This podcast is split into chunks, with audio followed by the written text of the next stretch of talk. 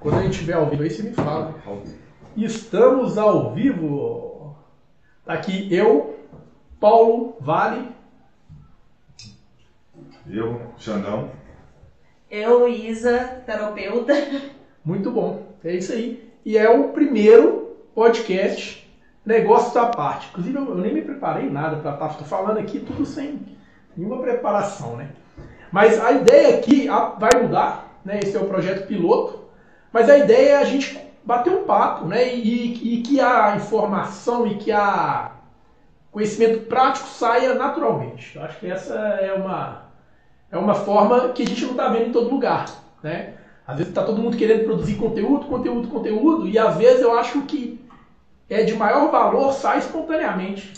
Na cerveja que o Xandão que adora, né? Tipo sede, assim, adora uma cervejinha. Eu acho que é a gente fazer o que a gente gosta de fazer. É fazer natural, fazer sem querer alguma coisa em troca. Mas fazer uma conversa, um bate-papo. Né? E acho que as coisas vão. É, todo mundo ficando à vontade, fica legal, né? Sim. Muito bom. Eu queria agradecer o convite para participar é, desse bate-papo. Eu acho que autoconhecimento é uma coisa que a gente tem muita dificuldade ainda de falar o que, que é. Todo mundo fala de autoconhecimento, mas ninguém sabe o que, que é. Fechar a janela. Então, acho que cada pessoa tem um ponto de vista diferente, cada um trabalha com uma ferramenta diferente uhum. e que pode, numa conversa, num bate-papo que a gente está fazendo aqui, pode agregar para todo mundo e amplificar o nosso, o, o nosso autoconhecimento, né? Numa roda de amigos, fazendo o que a gente faz. E acho que mais importante, vivendo aquilo que a gente prega com naturalidade, porque acho que o mais difícil hoje que a gente vê é as pessoas na internet fazendo as coisas e não vivem aquilo. Uhum. Aí fica postando, ah, sou good vibes e tudo, mas ele não toma uma cerveja. Gente, será que é mesmo? Uhum. A pessoa não é humana, não vive? Sim. E eu acho que isso é muito legal. Muito obrigada pelo convite. Fico muito honrada de participar aqui com vocês. Espero que tenha muito a agregar. Não, muito bom. Deixa eu só te falar uma coisa. Puxa mais o microfone. Isso. E aí você vai falando fio tá um pouco esticado, deixa você puxar ele um pouquinho. Isso. Só pra. Beleza. Muito bom. É, eu, o que eu queria, assim, eu, tipo, o Xandão já te conhece há mais tempo, acredito, né? E tal, eu não te conheço direito. E aí eu queria saber, primeiro, você, você é, trabalha com tarô, o que mais que você trabalha, né? E depois eu queria que você contasse um pouquinho da sua história, assim, como que foi isso? Como que você encontrou esse caminho? Né? Uhum. É, eu acho que é legal, é pertinente para todo mundo. O contexto, né? Dá uma generalizada, eu penso aqui. Uhum. É, eu trabalho com tarô, com astrologia. Eu também eu, eu sou facilitadora de barras de axis, que é uma terapia também holística. É, tenho é, formação também em hipnose regressiva. E eu sempre tive admiração por, essa, por esse mundo holístico, essa coisa mais oculta de a gente estudar o que tem além da vida, estudar mais profundamente o nosso ser. Uhum. E eu estudei, cursei direito, tranquei direito, aí eu comecei a fazer processos gerenciais, eu estava com uma empresa que, é, que era autoescola, e acabou que a gente fechou a autoescola. Aí eu me vi naquele momento e falei, gente, o que, que eu vou fazer? Aí eu falei assim, gente, por que, que eu não posso trabalhar com o que eu gosto? Algo que eu gosto de estudar, que é, pra, que é prazeroso para mim, porque tudo eu fazia paralelo, né? Estudava, fiz o curso de barras de axis, fiz hipnose clínica regressiva, é, tudo paralelo. Na verdade, eu fiz o curso porque eu queria fazer uma consulta, aí eu não achei um profissional, falei, quer saber, eu vou fazer o curso. Aí eu uhum. fiz e assim, eu falei, gente, eu acho que eu posso trabalhar com o que eu gosto de estudar, de fazer, de conhecer mais. E acabou que a minha mãe já tinha o tarô, e era uma coisa que eu tirava para minhas amigas, as minhas, as minhas amigas sempre me procuraram para aconselhar sabe, sem querer. Às vezes eu tava em casa de boa e ligava. Aí o que, que, eu faço em relação a isso, a isso, a isso? Aí minha mãe tá assim, você é conselheira dos seus amigos? Faz psicologia, porque você fica dando conselho pra todo mundo. Eu falei, gente, vou pegar o tarô e vou ajudar minhas amigas, né? Uhum. Eu vou tirar uma carta pra você aqui, vem cá, vamos fazer. Aí a Laís estava até comigo uma das vezes que eu virei e falei assim, que vamos fazer uma consulta diferente, que a gente pegava o livro, é, tirava as cartas e acabava falando assim, ah não, essa carta significa isso, está em tal posição, é, significa isso na sua vida. Eu falei, não, vamos fazer uma leitura diferente. Eu vou fazer uma. Você faz uma pergunta e eu vou te falar o que, que eu sinto quando eu vejo essa carta. Ela falou, Luiz, eu prefiro essa, essa tiragem. Ficou muito mais. É, serviu muito mais para mim do que você falando, ah, essa carta em tal posição. Eu comecei a trabalhar isso mais, comecei a atender pessoas, Aí acabou que atendi um amigo meu, aí ele, esse amigo meu já foi falando para outras amigas que eu não conhecia e acabaram me ligando. Aqui, é, tipo uma carta pra mim, quando que é e tudo. Uhum. Aí foi indo, foi sem querer, eu cheguei nesse mundo do tarô assim, com, com a bagagem que eu já tinha, né? Que eu já tinha conhecimento, que eu gostava de estudar. E falei, eu vou usar isso a meu favor. E acabei começando a trabalhar com isso. Astrologia também eu tentei implementar, porque eu acho que astrologia, o tarô ele vai te mostrar a realidade. E a astrologia ela vai te ajudar a se entender melhor, porque o tarô, o tarô ele é a jornada do louco. Então, são os, ar, os arquétipos da nossa vida, todo ali numa história. E claro que vai fazer sentido para todo mundo. Às vezes perguntam assim: ah, tarô funciona? Tarô não funciona? Na verdade, funciona porque é tudo que a gente conhece, então já está gravado na nossa mente. Vocês que trabalham com autoconhecimento, sabe dessas coisas de crença, né? A gente vai adquirindo ali, vai montando uma história na nossa mente e cria que, que aquilo é realidade. Então, se eu tirar uma carta de tarô para você que agora, você vai falar, nossa, realmente faz muito sentido, porque você busca automaticamente a conectar uma coisa na outra. Então, é, só que é muito mais que isso. Acho que o tarô não é só simplesmente você conectar uma coisa na outra, mas você olhar para dentro e ver uma perspectiva diferente de alguém que não te conhece, falando uma coisa da sua vida que nem você sabe explicar direito o que, que é, aí ela vai fazer uma explanação, às vezes pode assim, nem bater 100%, mas 50% vai te ajudar com alguma coisa, com uma reflexão que você não tinha percebido antes, uma, um ponto de vista diferente. E eu acho que o tarot ajuda muito dessa forma. E é o que eu busco trazer para as pessoas, elas olharem para si mesmas, que hoje, acho que hoje em dia, nesse né, mundo ansioso que a gente vive, ninguém para para olhar para si mesmo, né? Uhum. E o tarot ele ajuda isso, é o momento que você tira para você. Tanto é que eu não faço é, atendimento mais por mensagem que você mandava pro WhatsApp. A pessoa mandava o nome e tal, eu mandava é, as fotos e um áudio explicando. Só que hoje eu não faço mais isso. Eu acho que é mais importante você ter a presença da pessoa ali, tirar aquele momento para você. Botar, nós vamos olhar a sua vida. Então vamos abrir aqui a mandala. E é um momento para você, para você se conhecer, para você estar tá aberto para ouvir alguém falando sobre a sua vida. Eu acho que você tem que ter muita coragem para você se abrir dessa forma para alguém que você nem conhece. Muitas pessoas que consultam comigo nem me conhecem. Uhum. Eu acho que o, o tarô, é, para a maioria das pessoas, elas não conhecem muito bem como é que é. Inclusive eu, eu fiquei pesquisando porque eu não sabia. A gente tem aquela, aquela ideia de tarô é prever o futuro, aquela coisa mais que a gente vê em novelas, essas coisas, né? E eu acho que não tem nada a ver com isso, né? É um trabalho de... Na verdade, tem uma previsão, mas não é aquela coisa de previsão. Acho que é muito quando você mentaliza uma coisa que ela vai acontecer, ela acaba acontecendo. Uhum. Aí entra muito aquela coisa da força da atração. Não é porque eu tirei da carta e falou que vai prever aquilo e aconteceu. Não é porque eu sou bruxa. É porque eu te dei um... Eu contei uma ideia na sua cabeça, você ficou repetindo ela e você manifestou isso. Então... Não, e é louco, porque tem tudo a ver com o que a gente falou agora há pouco. É, né? Eu estava falando desse eu estava falando com o Alexandre assim, dessa perspectiva que eu tenho tanto do tarô, que eu não entendo muito, tá? É só uma ideia maluca minha, quanto de outras, é, de outras formas, de, até de terapia, né?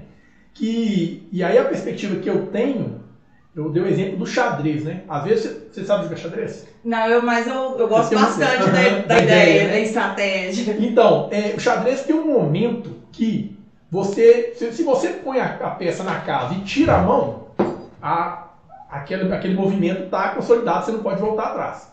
Mas no momento que você pega a sua torre e coloca na posição é, um bom, é, uma boa pessoa que joga xadrez, ela coloca e ela olha daquela perspectiva o jogo. E o fato da peça estar ali não é a mesma coisa mais, porque quando a peça estava aqui, ela estava vendo o jogo de uma forma. Na hora que ela coloca ali a peça, ela vê um tanto de coisa, um tanto de perigos, um tanto de perspectivas que aí às vezes ela volta. Ela abre um leque de possibilidades que antes não existia, né? Por um, um movimento, uma intenção que ela teve. Sim. E aí eu vejo muito isso, por exemplo, quando você, você joga o, as cartas, eu sinto, eu tenho um pouco essa impressão, é como se isso busca lá no meu inconsciente algo que está ali, mas eu não estava vendo. Sim. E aí na hora que aparece aquela carta e se me explica, eu vejo, nossa, é exatamente isso. Então, me, e bate muito com o que você falou, né, agora. Que Sim, eu adorei sua perspectiva, porque eu nunca tinha pensado por esse lado do, do jogo de xadrez. E é totalmente isso. Você abre um leque de possibilidades. Acho que é isso que a gente tenta passar para as pessoas. As pessoas vão entender, ah, como é que você vai abrir um leque de possibilidades? É simplesmente uma mudança de mindset, uma coisa muito assim. Trocou numa coisa que você acredita, numa coisa que já está enraizada no seu inconsciente, ele vai despertar algo diferente. Igual você falou, se tirar uma peça de um lugar e colocar de outro lado, você observar você observar a perspectiva mais ampla, ela automaticamente te dá mais possibilidade. Sim, muito legal, assim, muito legal como que as coisas vão se encaixando, né? Conectam, né? Igual eu já falando que eu trouxe o ring light sem nem saber que vocês estavam precisando. Exatamente. A gente estava aqui, para quem não sabe, essa história é a seguinte, a gente estava aqui e a gente pensou, peraí, vai faltar iluminação. E aí você chega com a iluminação que faltava. né? Então, assim, e é isso também o mundo, assim, né? Nada é por acaso. Tudo tem um propósito maior. E, e uma coisa que eu tenho, até que não tem tanto a ver, mas uma coisa que eu, que eu vejo é o seguinte, que às vezes quando a gente quer planejar demais, a gente não consegue se abrir a, a deixar, a fluir no mundo, né? Isso é fluir no mundo. Eu, eu quase trouxe as, as, as duas iluminações que eu uso lá, mas eu já estava lotado, depois não tinha espaço, mas eu falei, cara, eu não sei se eu levo, não, acabei, acabei não levando. E aí acabou que resolveu, né? Não é? Deu um jeito. Deu um jeito. Eu acho que quando a gente tenta controlar demais as coisas, as coisas escapolam da nossa, do nosso controle mesmo, né? Porque a gente não consegue prestar atenção, porque a nossa visão ela é limitada. Por mais que a gente acha que a gente sabe tudo, nosso olho ele não consegue enxergar aqui atrás. Sim. Então ela, ela é limitada. Quando você vem com outra pessoa aqui do seu lado, ela pode estar virada para trás, você para frente. Aí vocês conseguem ter uma visão 360 graus. Uhum. Que é uma ideia de uma ideia de outra. Só que a gente não, não, não sabe soltar isso, deixar as coisas acontecerem. Que vem um outro complementar. Que vem um outro chegar com uma ideia diferente. Às vezes pode até ser melhor. E às vezes a gente quer, não, vai ser do meu jeito ali, vou forçar. Sim. E a coisa pode acabar dando errado. o controle acaba sendo uma ilusão, né? A gente não, não sabe o que pode. A gente tenta, mas não. Se deixar as coisas acontecerem, muitas vezes é, vão acontecer muito mais do que a gente imaginava do que. Mas eu queria te perguntar, astrologia, por exemplo, a gente estava falando de tarô, uhum. mas eu não sei muito, muito, bem e eu acredito que muitas pessoas também não conhecem de onde que vem, é, como que é feito esses atendimentos nesse sentido. Então, a astrologia ela é, ela é considerada uma ciência. E até hoje assim, não tem comprovação científica nenhuma, mas é, as pessoas estão cada vez mais incorporando isso no seu dia a dia. E como eu falei no começo é, da questão do sentido, que a gente busca muito sentido nas coisas, a gente começa a ver, às vezes, coisas onde não tem, né? Eu acho que a astrologia, ela vem para te direcionar nisso. Quando você começar a, a pesquisar muito sentido nas coisas, você começa a dar uma surtada. A astrologia vem para te dar uma direcionada, porque a gente nasce com um mapa astral, segundo a astrologia, né? A gente é, é como se fosse uma foto do nosso do céu tirada no momento que a gente nasceu. Então a influência daqueles do, dos planetas no lugar que eles estavam vão influenciar a gente de uma forma diferente. Então a gente vai acabar reagindo de formas diferentes. A gente pode escolher. Você vai vibrar na vibração mais alta desse signo ou na vibração mais baixa. Mas a energia está ali. Você vai trabalhar ela do seu jeito. Você pode trabalhar ela é, igual a, eles falam da energia ariana que é briguento, que é, é cabeça quente. Mas se pegar a, por exemplo, o. Deu errado aí. Se você pegar.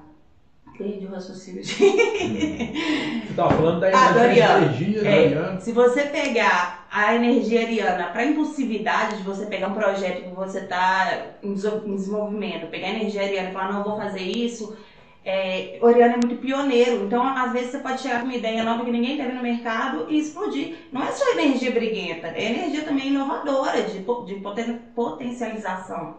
Então a gente pode usar tudo a nosso favor. Então a, eu acho que a astrologia ela vem muito para direcionar a gente. Onde que a gente vai canalizar a energia que a gente tem no nosso corpo, na nossa mente, que a gente vem aqui para desenvolver na nossa jornada. Eu acho que está muito ligado a isso. E o tarô, como ele mostra a realidade, vamos juntar os dois, vamos unir, porque eu acho que é, um não pode ser so, sozinho, porque eu acho que fica muito limitado. Aí eu resolvi juntar os dois, tarô e astrologia, para poder dar mais possibilidade para a pessoa. Apesar de eu dar um leque para ela aqui, eu falei, olha, é, caso a gente quer reagindo num ciclo viciante, sem querer, a gente vai, ah não, mas eu não consigo ser diferente, eu não consigo. Você fala, não, olha aqui, você tem essa possibilidade de você agir dessa forma, usa energia assim, por que você não investe essa energia no seu projeto, ficar brigando no relacionamento? Aí a pessoa, não, poxa, você poderia fazer isso mesmo. Aí ela começa a ver que dá certo. Aí fica uma coisa mais fluente, acho que fica melhor do que aquela coisa, ela fez uma consulta de tarô, e a mulher falou que vai acontecer isso, isso e isso. Aí fica aquela coisa de bruxaria, todo mundo acha que é místico demais, que a mulher falou isso e vai acontecer, aí eu fico com medo de ela falar que alguém vai morrer. E não tem nada disso, gente. Nada. É legal isso, né? Que, um, que é, você faz a sua forma de acordo com que você acredita, não, não, não necessariamente aquela coisa engessada, né? Não, eu vou seguir isso, isso. Não, você tem a sua forma, que você misturou algumas coisas que você acredita e criou o seu método né, de uhum. trabalho, né? É igual, eu acho assim, que todos os trabalhos de autoconhecimento, eles se complementam, né? É muito amplo, é igual, eles querem o mesmo objetivo, é como se fosse é, as religiões. As religiões querem mostrar a mesma coisa. É tudo a mesma coisa, só que visto de pontos de vista diferentes. Mas o objetivo é sempre igual. Eu, eu, eu acho legal isso também, porque a minha vida inteira eu busquei pegar as experiências e o que eu, o que eu senti uma conexão né, com os trabalhos de autoconhecimento e montar uma, uma forma é, que é o que eu acredito. Né? Então, a Enneagrama com Tantra que não tem nada a ver, que mistura com algum outro trabalho é, de voltado para corporal, alguma coisa, e aí vira um trabalho específico, né? Então é, é ilimitado a, a, a, quantidade, né? Tudo que é a mesma coisa é o autodesenvolvimento e olhar para dentro. O Paulo também, né? Desde se viveu é, várias experiências e tudo, a gente se conhece desde estava falando isso hoje, né? Desde é. há uns 20 anos. 20 anos já quase, né? E foi, a gente se conheceu justamente foi num local onde era trabalhado essas questões, só que uma outra vertente, né? Que é o Gurdjieff, né? É. Dita, você tem várias histórias no Gurdjieff, né? Eu lembro quando o Xandão roubou um vinho, cara. Roubar é uma muito forte. Pegou emprestado. Não, eu vou essa história aqui, eu quero depois ver a perspectiva do Xandão, mas vou contar da minha perspectiva, né? Eu tinha lá meus 18 anos, assim, só para ver um, um paralelo. O dia de Xandão sumiu com vinho. Vamos lá. Xandão tinha uns 16, não, 14, não sei, cara, por aí.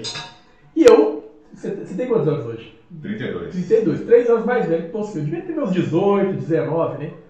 E aí eu, eu era o cara mais assim, mais, participava mais, né, do, do Instituto Gurdjieff. E o Xandão ia nos, nos eventos, né? O pai dele, que era mais participativo né, nessa época, você era muito mais jovem e tal, né? E aí eu lembro, e aí teve um congresso de jovens, que jovens do, do, do país inteiro para lá, né? E aí e dividir em grupos assim, né? De, de... Eu tô tentando lembrar, eu ainda não, eu não É, você vai lembrar, você vai lembrar. Eu, mas eu vou falar da minha perspectiva. E aí, Xandão tava na equipe da cozinha. Eu nem lembro que equipe que eu tava, né? Assim, e aí eu tava lá, o Xandão já tinha aquela fama, assim, o Xandão é aquele cara muito malandro, aquele cara, o pessoal já sabia, já, já tinha um olho, dormia de um olho, com o olho aberto e fechado com o Xandão. No bom sentido, malandro. e aí, no bom sentido, isso aí. E aí, o... Dessa vez, eu tô conversando com o cara, o Matheus, né? Filho do Túlio, né? O... Uhum.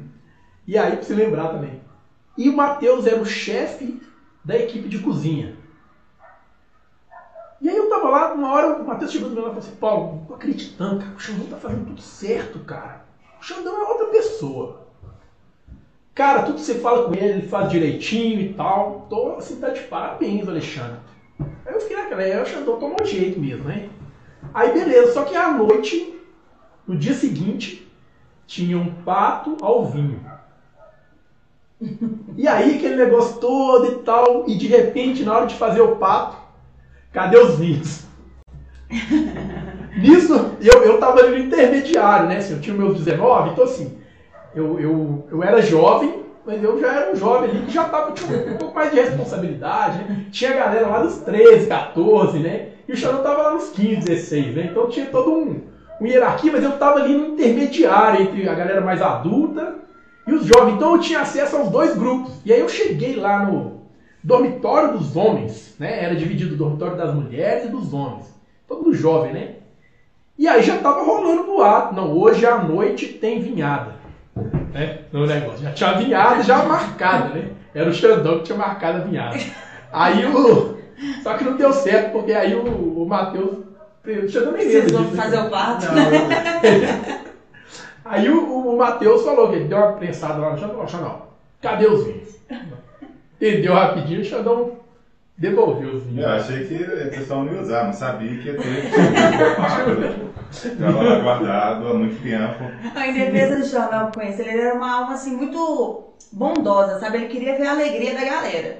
O negócio dele, acho que assim, não passa pra cabeça, ah, eu pegando um vinho. O negócio dele, a galera quer beber, a galera quer ficar feliz, eu vou ajudar, vou, eu vou, como é que fala? É, patrocinar esse vinho pra eles. Isso é interessante, porque é, tem uma questão muito profunda da humanidade, né? Às vezes a gente precisa de quebrar as regras. A vida é assim, né? E tem essa energia do que, que o Alexandre tem muito, né? Tinha, agora o Xandão é outro. Cara, até, até é o momento que, que vai sumir o vinho aqui, né? Vamos ver vai ser isso aí. Mas é, é, essa, no, o Alexandre eu vejo essa coisa da, de identificar a felicidade, né? Pô, tanto de jovem lá, cara. Tinha que ter rolado aquela vinhada, porra. É a felicidade das pessoas, né? É igual o tarô, eu falo que o tarô ele é a moral, porque não importa se está certo, se está errado, o negócio é o que você precisa viver ali, o que você precisa tirar de experiência. E cada um vai ter uma, uma experiência diferente, né? Porque eu vi de uma forma e que o outro vai ver igual. Então, assim, não, a gente não pode ficar muito preso, igual eu falei da, da serologia, que, né, que você pode usar a energia dos dois olhos. Então, você fala, a felicidade está aí ainda, agora ele usa de outra forma. Sim. Ele canaliza da forma que ele acha mais adequada. E tá tudo bem. Uhum. Da mesma forma que estava antes também. Sim. Não, e, e, eu tô falando isso porque assim, é interessante como que. Disso que você estava falando, né? A gente tem uma vivência nesse mundo, assim, é uma vida nisso. Uma vida em contato com é, eu lembrando daqueles momentos, a gente vai conversar também no próximo ponto, que a, a Ananda parece que vai estar aqui, é. né? vamos ver se vai mudar alguma coisa, que é uma pessoa que também participou dessa época com a gente, né? E, cara, eu me lembro dessa época, eu me lembro com uma felicidade, assim, alguns dos momentos mais felizes da minha vida. Exatamente. Inclusive, é, eu, às vezes, eu paro e fico tentando lembrar do passado que, o que eu lembro, né? Porque eu tenho, eu tenho muita eu não lembro de muita coisa quando eu era criança. E se eu for lembrar, eu lembro praticamente só. Eu, a gente ia, eu ia umas três, quatro vezes por ano a um sítio onde separam em grupos e tal. Antes eu era criança, né? Aí é diferente, porque as crianças ficam fazendo brincadeiras, não sei o que e tal. E é, para mim, assim, são as, as memórias mais claras e, e alegres que eu tive na minha vida inteira foi essas idas até lá. Depois a gente foi jovem, foi para o Congresso de Jovens, que é esse que ele falou, em que separam, assim, só para conseguir entender como é que funciona, em grupos e a gente faz atividades simples, é, básicas, só que a gente olha de uma forma diferente para o que a gente está fazendo, né? É, então, cozinha. Aí, por exemplo, pegava, eu sempre ia para agricultura, porque eu era jovem e e, e tinha mais, Forte. mais vitalidade e tal. e aí eu sempre reclamava muito, mas você fazendo uma vala no chão, lá, coisas que a gente nunca ia fazer aqui no dia a dia. Né? Uhum. E observando qual é o seu sentimento, qual que é a sua emoção quando você está fazendo aquilo, você fica com raiva, por quê? É, e aí na cozinha, você está lá três horas lavando prato de 150 pessoas. O que que aquilo é, qual, qual, a reação que aquilo tem em você e observar. Então eu acho muito legal, o Paulo foi mais envolvido, porque ele ia, tinha, tinha uma continuidade, né? Ficava é, aqui em BH durante um mês. Eu ia mais para esses eventos que duravam um tempo maior, mas não, não frequentava o dia a dia, não. Aí acho que você pode falar até melhor sobre isso, né? Não, mas é isso aí, é tem coisas que marcam a vida da gente. Eu acho que o autoconhecimento ele tem esse poder.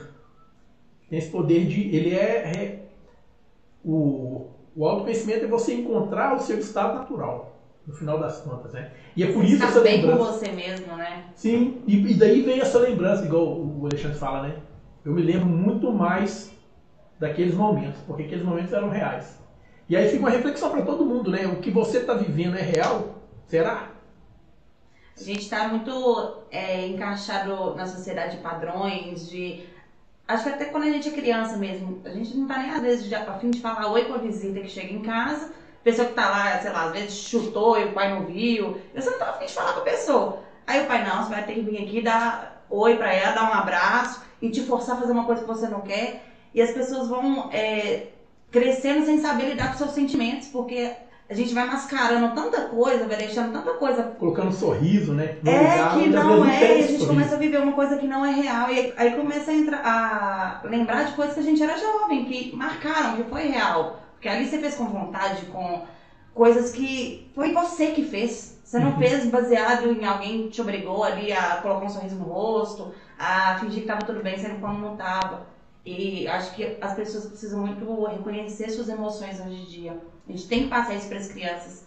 Porque hoje em dia nós temos o Big Brother, tá cheio de adulto imaturo lá dentro. Nem tô assistindo, mas tá falando com gente se declarando, gente falando que quer morrer. Falei, gente, só tem adulto imaturo, porque as, as pessoas não sabem lidar com as emoções. Ninguém sabe. Sim. Virou um bando de bebê grande. E, e o automatismo, né? A gente está vivendo no automático. A gente ligou o automático, por isso que não tem lembrança. Ah, o que, que, eu, que, que eu fiz, sei lá, mês passado?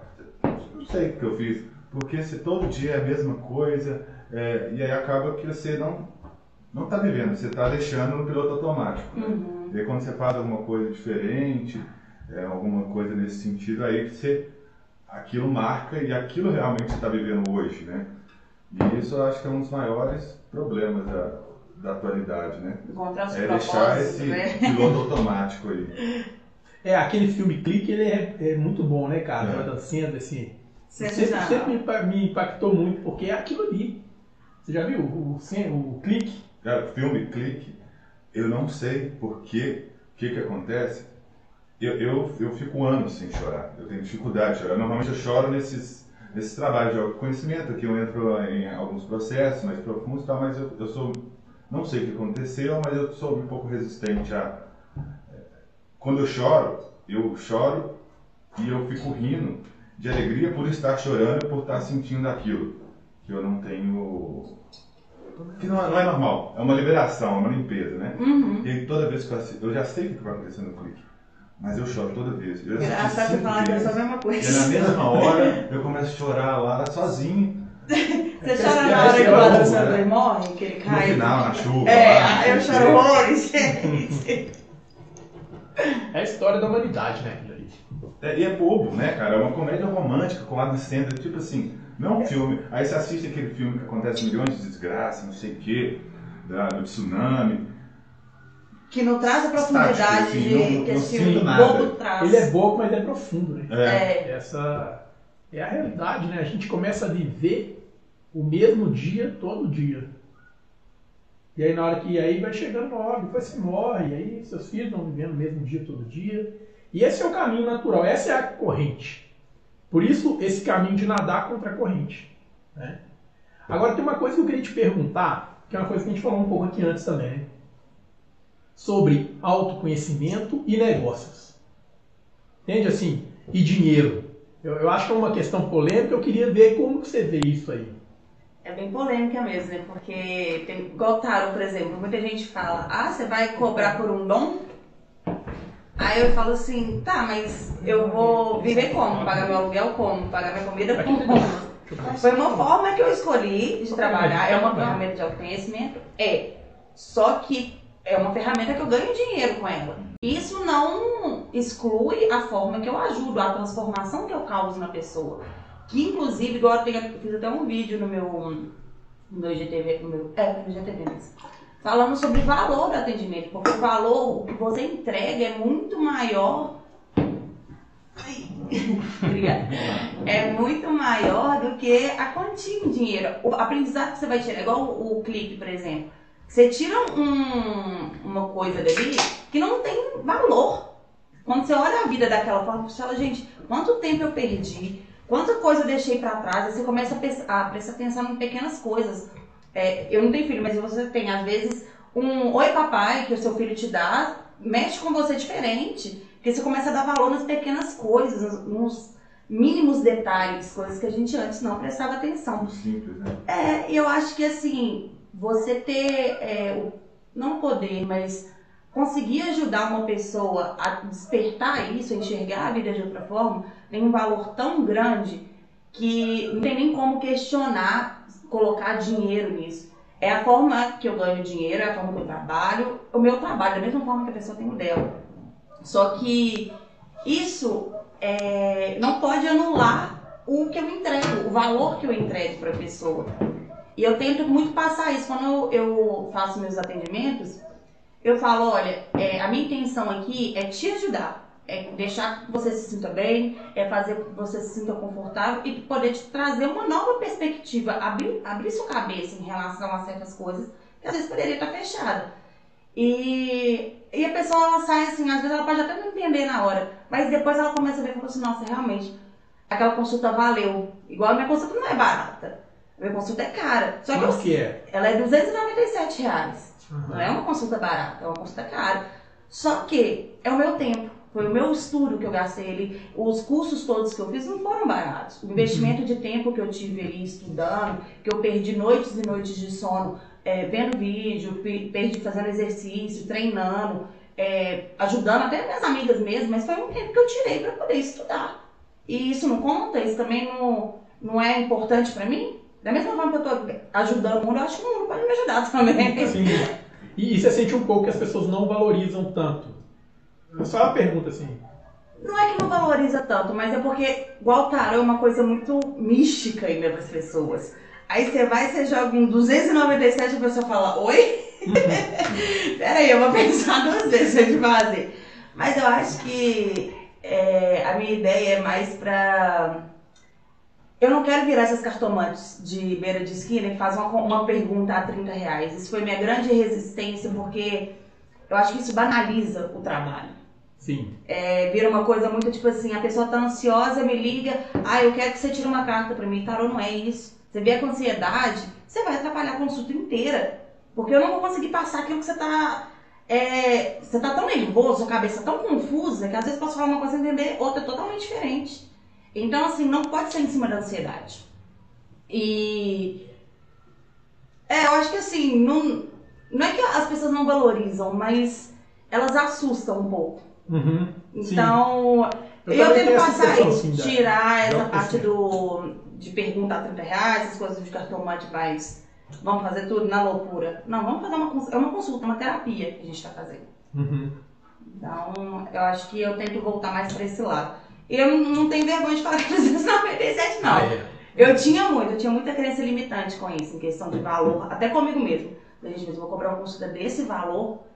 Aí eu falei, gente, não, eu tenho que cobrar, eu investi muito nisso. Então vale. Eu tenho. Eu, se eu não valorizar, quem vai, quem vai valorizar? Então, aí eu coloquei isso na minha cabeça, estou levando. Posso estar errada, pode ser, pode ser que um dia eu falo, nossa, não deveria ter cobrado, mas hoje é o que eu acho que me faz bem, eu acho que ajuda as pessoas também, então tô levando dessa forma. Uhum. A gente sabe o valor do nosso trabalho, não é a outra pessoa que tem que dar o valor no, no trabalho que a gente faz. Mas eu acho que é questão também de se a pessoa está precisando daquilo, se ela acredita naquilo, a questão de valor ela é um pouco. Ela não tem tanto significado, é peso. Sabe? Você acredita, você, o resultado e os benefícios é infinitamente maior né, do que o custo mesmo que existe aquilo. E a gente. Eu acho muito. Quando você separou uma coisa da outra, ah, não, eu vou valorizar o meu trabalho, não quero ser uma daquelas é, cartomantes de esquina. Aí. Nada você... contra, tá, gente? Sem julgamento. Mas aí eu acho que é o ponto em que é, deu uma seriedade e é uma coisa contínua, né? Todos os dias você está estudando, você está correndo atrás, você está aperfeiçoando. É um método seu. em outro aqui, ó. Com... Encare como trabalho, encare como profissionalismo, né? É, e a gente precisa disso. Imagina um, é, um psicólogo que estudou quatro anos lá para aquilo, e aí a pessoa fala, não, mas tá muito caro seu atendimento. Não, 50 reais é, é um preço justo, 100 reais, não sei. Isso é de acordo com o serviço. Tem psicólogo que cobra mil reais no atendimento, é, não sei, estou chutando eu sei uns 400, mas deve ter algum Mas o quanto que vale por essa aquela hora? Às vezes, é, sei lá, no caso, vamos supor, sua esposa terminou com você, saiu de casa, você tá tão desesperado, tão desesperado. Se uma psicóloga cobrar 10 mil reais pra te acalmar aquela hora antes de você fazer, cometer um suicídio, alguma coisa, vale. É sua vida. Sabe? É a sua sanidade mental. Você cobrar 40, 50, 70 mil reais, se você achar que na hora vale, é a sua percepção de valor para aquele momento. Uhum. É, eu tenho uma visão que é o seguinte. É... Desculpa, já não te cortei. Você tá ah, é, então. Não, não falando não, eu tinha terminado, não. Uhum. Eu acho que eu tinha te cortado, mas desculpa. Não, vamos lá. Então, eu, é, eu sinto um pouco isso, que as pessoas, principalmente na internet, né? Que o desenvolvimento pessoal, e vamos entrar como se né, né, é claro que é um pouco diferente, terapia, mas não, de, não deixa de ser um desenvolvimento pessoal, tudo isso, né? E aí eu tenho duas impressões. Primeiro, as pessoas, eu, eu acho que o desenvolvimento pessoal é crucial em todas as áreas, financeira, amorosa, bem-estar, com a família. Eu acho, né, assim, fundamental, né? Para mim mudou minha vida completamente esses momentos que a gente está falando, tudo que eu busquei depois disso, né? E, e ao mesmo tempo, só que é uma coisa um pouco indireta.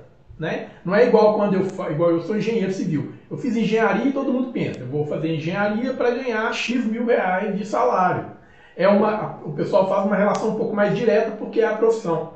Mas ninguém entende que o desenvolvimento pessoal muitas vezes vai multiplicar muitas vezes seu salário. Vai fazer um, pensamento igual esse que você falou. Às vezes você está fazendo lá, tirando carta por 30 reais, e você está oferecendo um serviço muitas vezes mais completo e está cobrando um valor muito mais justo. Né? E se você não tivesse esse clique, essa crença limitante, como você diz, que, que foi quebrada, você ainda ia estar naquilo, assim, a, a pessoa ali querendo puxar uma carta para sair de um desespero e não ia ajudar ela, e aí você nem ia levar prosperidade para os outros e nem ia ter prosperidade de volta, né?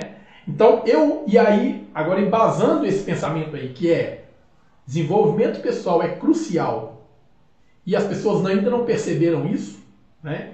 Então, por exemplo, você vendeu um curso na internet, eu estava vendo entre os cursos mais vendidos na internet, está lá, é, dinheiro na bolsa de valores.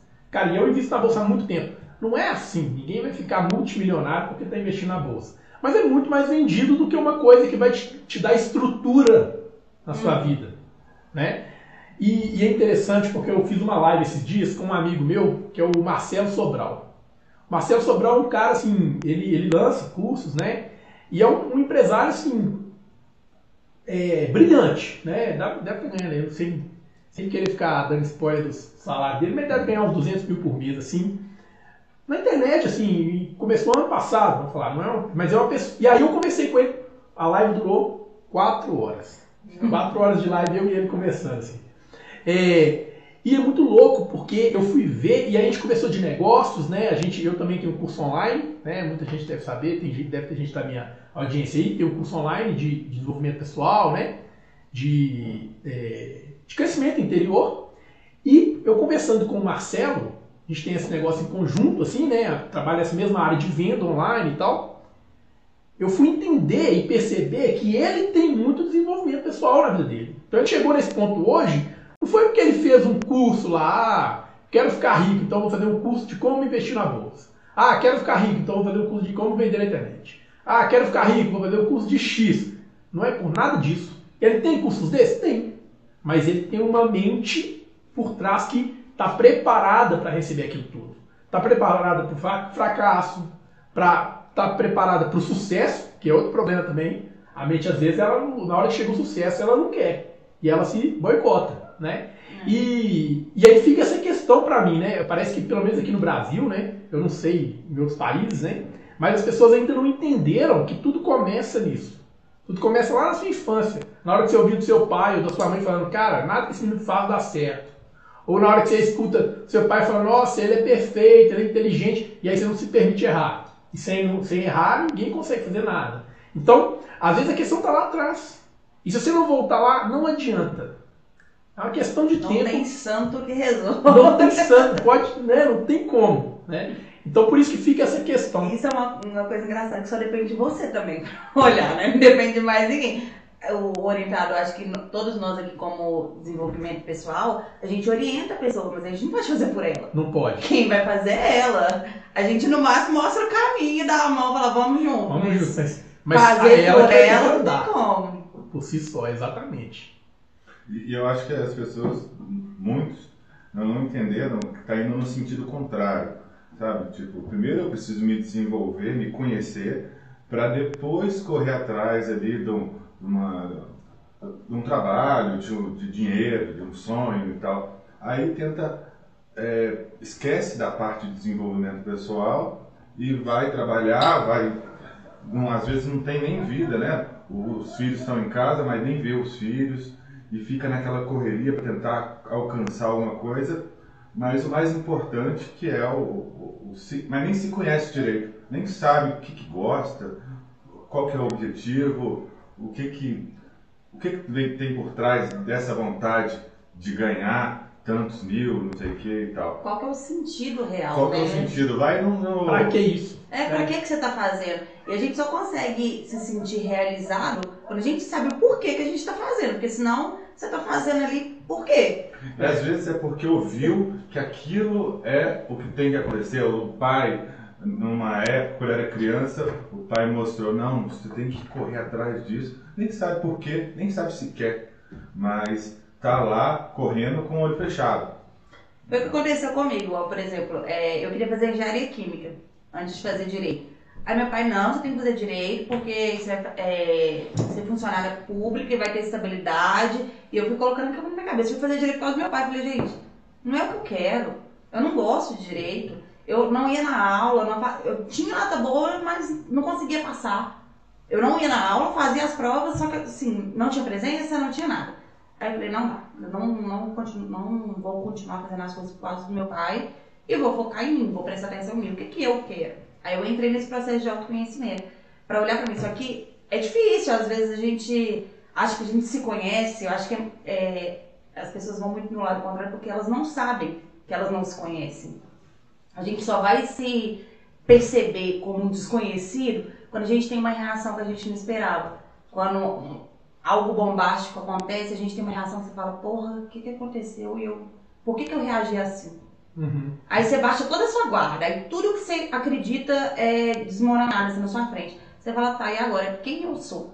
Aí você vai começar a se, a se construir, a se conhecer. E a gente percebe, acho que todo mundo passa por isso em uma fase da vida. Na astrologia a gente chama isso de retorno de Saturno. É como se tudo que você acreditasse, todas as crenças que você é, adquiriu com seu pai, com sua mãe falando, que você tinha que seguir esse esse caminho, é, chega um momento da sua vida que você vê que não é real. Aquilo era o que as pessoas queriam de você. Aí você começa a ter a sua voz ativa, você começa a ver que as coisas que você pensa não é errado, que às vezes a gente acha que é errado, que a sociedade impõe, a família impõe. E você começa a perceber que você fala, gente, eu tenho um outro ponto de vista e não é errado, eu posso ser eu mesmo. Eu acho que as pessoas ainda têm muita resistência com isso. E por isso é, tem muita crítica em cima do autoconhecimento, em cima é, até dos negócios de autoconhecimento. As pessoas confundem muito as coisas. Por que, que não pode cobrar? É um trabalho como o outro qualquer, só que a gente está ajudando. O outro não te ajuda a ganhar dinheiro? Está te ajudando a desenvolver, a uhum. olhar para você. É a mesma coisa. Desculpa, vai lá. Não, eu queria perguntar assim, eu fiquei curioso quando você estava falando. Você falou que é, você fez direito, não sei o que, aí não, não foi, descobriu que não era. Teve alguma, algum ponto, assim, um insight, um momento assim que eu falei, não quero mais isso, agora eu vou seguir esse outro caminho? Ou foi uma coisa que foi acontecendo devagar? Teve um, um onde girou a chave, assim, você falar, não quero mais isso, eu vou seguir isso que eu acredito? Então, é, antes de eu ir pra autoescola, eu tava com empresa, eu ainda tava assim, um pouco resistente de largar o direito. Eu ainda continuei fazendo, eu mudei de faculdade, tentei encaixar mais na minha grade. Ah, tá aí uma vez na ah, tá. aula, outra não tá, ia. Tá, acho, aí eu falei assim, quer saber, eu vou trancar, porque a empresa tá me tomando muito tempo. Aí acabou que, passou dois anos, a gente falou, não, vamos fechar a empresa. Aí eu me vi assim, sem emprego. Você estava trabalhando numa empresa de autoescola? É, minha, minha, era da minha tia, aí minha mãe estava querendo investir numa coisa, minha tia ia fechar, ela foi comprar a autoescola. Aí como minha mãe não tinha ideia nenhuma de autoescola, e eu já tinha trabalhado com minha tia, uhum. aí eu falei, não, vou te ajudar lá e tudo. Aí eu fiquei com minha mãe lá. Só que estava muito ruim o movimento, foi 2000, de 2016 a 2018. Aí é, eu me vi sem nada, que a autoescola tinha fechado, a gente tinha fechado tudo. Eu já tinha trancado o curso de Direito. Aí eu falei, será que eu volto? Será que eu não volto pro Direito? Eu tenho que ter um curso, eu tenho que fazer alguma coisa na minha vida. Só que nisso eu já, já atendia o tarot paralelo. Já fazia as coisas no paralelo. Eu falei, quer saber, eu vou investir nisso. Aí meu cunhado, meu ex-cunhado, na verdade, ele me deu força. Eu tinha 500 e poucos seguidores no Instagram. Ele falou, Luísa, eu vou te ajudar é, a virar o, o, seu negócio. Vamos fazer disso um negócio. Você acredita nesse projeto? Você acredita nas coisas que você está falando? Eu falei, acredito. Falei, então vamos, vamos fazer virar um negócio. E foi ele que me ajudou muito a me ver com valor para poder colocar a minha consulta a 297 reais. Porque antes eu não tinha essa percepção de ver o meu negócio como um negócio. Era, ah, eu tô ajudando os outros. Aí eu ficava implorando, mendigando a atenção dos outros para poder, olha aqui uma cartinha, olha aqui uma cartinha. Aí eu falei, não, gente, não precisa disso não. É tipo, é decadência amorosa. Falta de atenção total. Eu falei, não, vamos, vamos focar em mim. Aí o meu ex-cunhado, né, me ajudou e falou, não, vamos investir nisso. Aí ele cuidou da parte do meu marketing e eu comecei na produção de conteúdo. Aí só que acho que a gente está sempre em constante evolução, né? A gente está sempre agregando algo novo. É, agora é, ele está mexendo com outras coisas. Eu ainda continuo com, com, esse projeto, só que foi ele que me deu esse empurrão de falou, não, vamos, vamos virar esse negócio. Vamos fazer ele um negócio de verdade, rentável, que seja sua profissão, que é um negócio que você acredita, vamos fazer ele com propósito. Aí foi aí que eu tive esse clipe. Foi o início de 2018 que antes meu perfil era até astro.conhecimento. Aí ele falou, não, vamos mudar tudo aí, vamos criar um nome novo, aí criou, surgiu o terapeuta e aí estamos aí até hoje. Muito bom. E você tem alguma referência, assim? É tipo, ah, tem fulana que trabalha mais ou menos nessa área e que eu queria fazer. Porque agora a gente está no meio digital, né? É, aparecem algumas pessoas. Antes era, ah, fulana, mas agora é mais claro, né? Quem são essas e pessoas. Deixa eu complementar também essa pergunta. Tem um cara que eu sigo, que é do negócio Tarólogos do Amanhã. É, Vai é, esse cara é legal, eu, sigo ele mais pela, pra ver a produção de conteúdo dele, que eu, eu acho muito um, bom, muito né? Legal, né? Ele é muito divertido, ele é muito dinâmico, ele traz o tarô pro nosso dia a dia. Uhum. Ele incorpora muito o tarô, é, de você ver a carta e vivenciar ela no dia. E eu nunca fiz o curso dele, inclusive sou doida pra fazer, só que agora eu tô no momento de focar mais em mim, de focar no meu trabalho.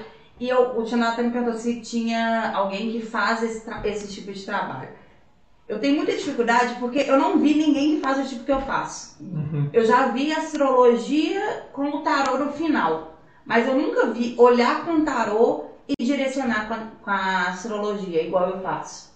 E eu tô até tentando buscar pessoas, eu tô entrando em cursos, é, igual essa semana eu fiz um curso, é, para eu conhecer pessoas novas, para ver o tipo de trabalho que elas estão fazendo, é mais tipo um network do que simplesmente para aprender. Porque até agora eu não consegui ver ninguém que, que tenha um trabalho assim igual eu faço. O Wagner Lira é muito legal, só que ele é professor de tarô, né? Ele não é a consulta dele não é uma coisa voltada para a pessoa. Sim. É dele é de criar é, turmas para poder. É, ele vende é o um negócio, né? Ele, ele vende o um negócio. Ele, ele, ensina os tarólogos a, a prosperar, mais ou menos isso, Sim. né? Sim.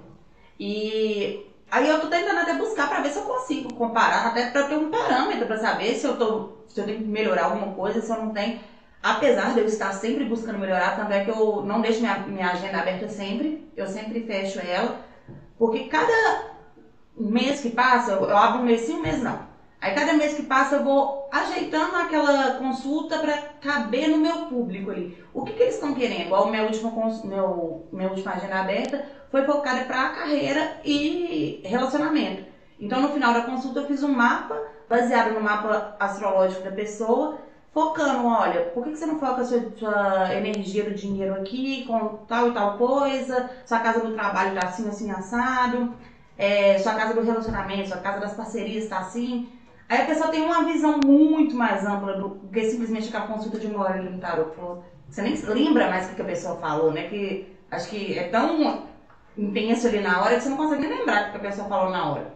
Uhum. Aí eu acho que é um complemento. Só que eu nunca vi ninguém que, que faça igual a mim. Tô até buscando, inclusive, mas é, eu, eu acho que eu quero muito fugir tem muita gente fazendo muito essa questão de, da pergunta. Não que eu não concorde, eu acho que cada um faz do jeito que quer. Só que eu acho que o nosso trabalho tem muito mais a oferecer do que simplesmente atender um, uma pergunta rapidinho ali, só para tirar o, a dúvida da pessoa. Acho que a gente uhum. pode agregar mais. Então, é por isso que eu tento fazer um trabalho totalmente diferente de tudo que eu já vi, porque eu acho que cada um de nós somos únicos. Então, a gente, você pode citar. É, cartomante, você também, e cada um de nós pode oferecer uma forma diferente de trabalho.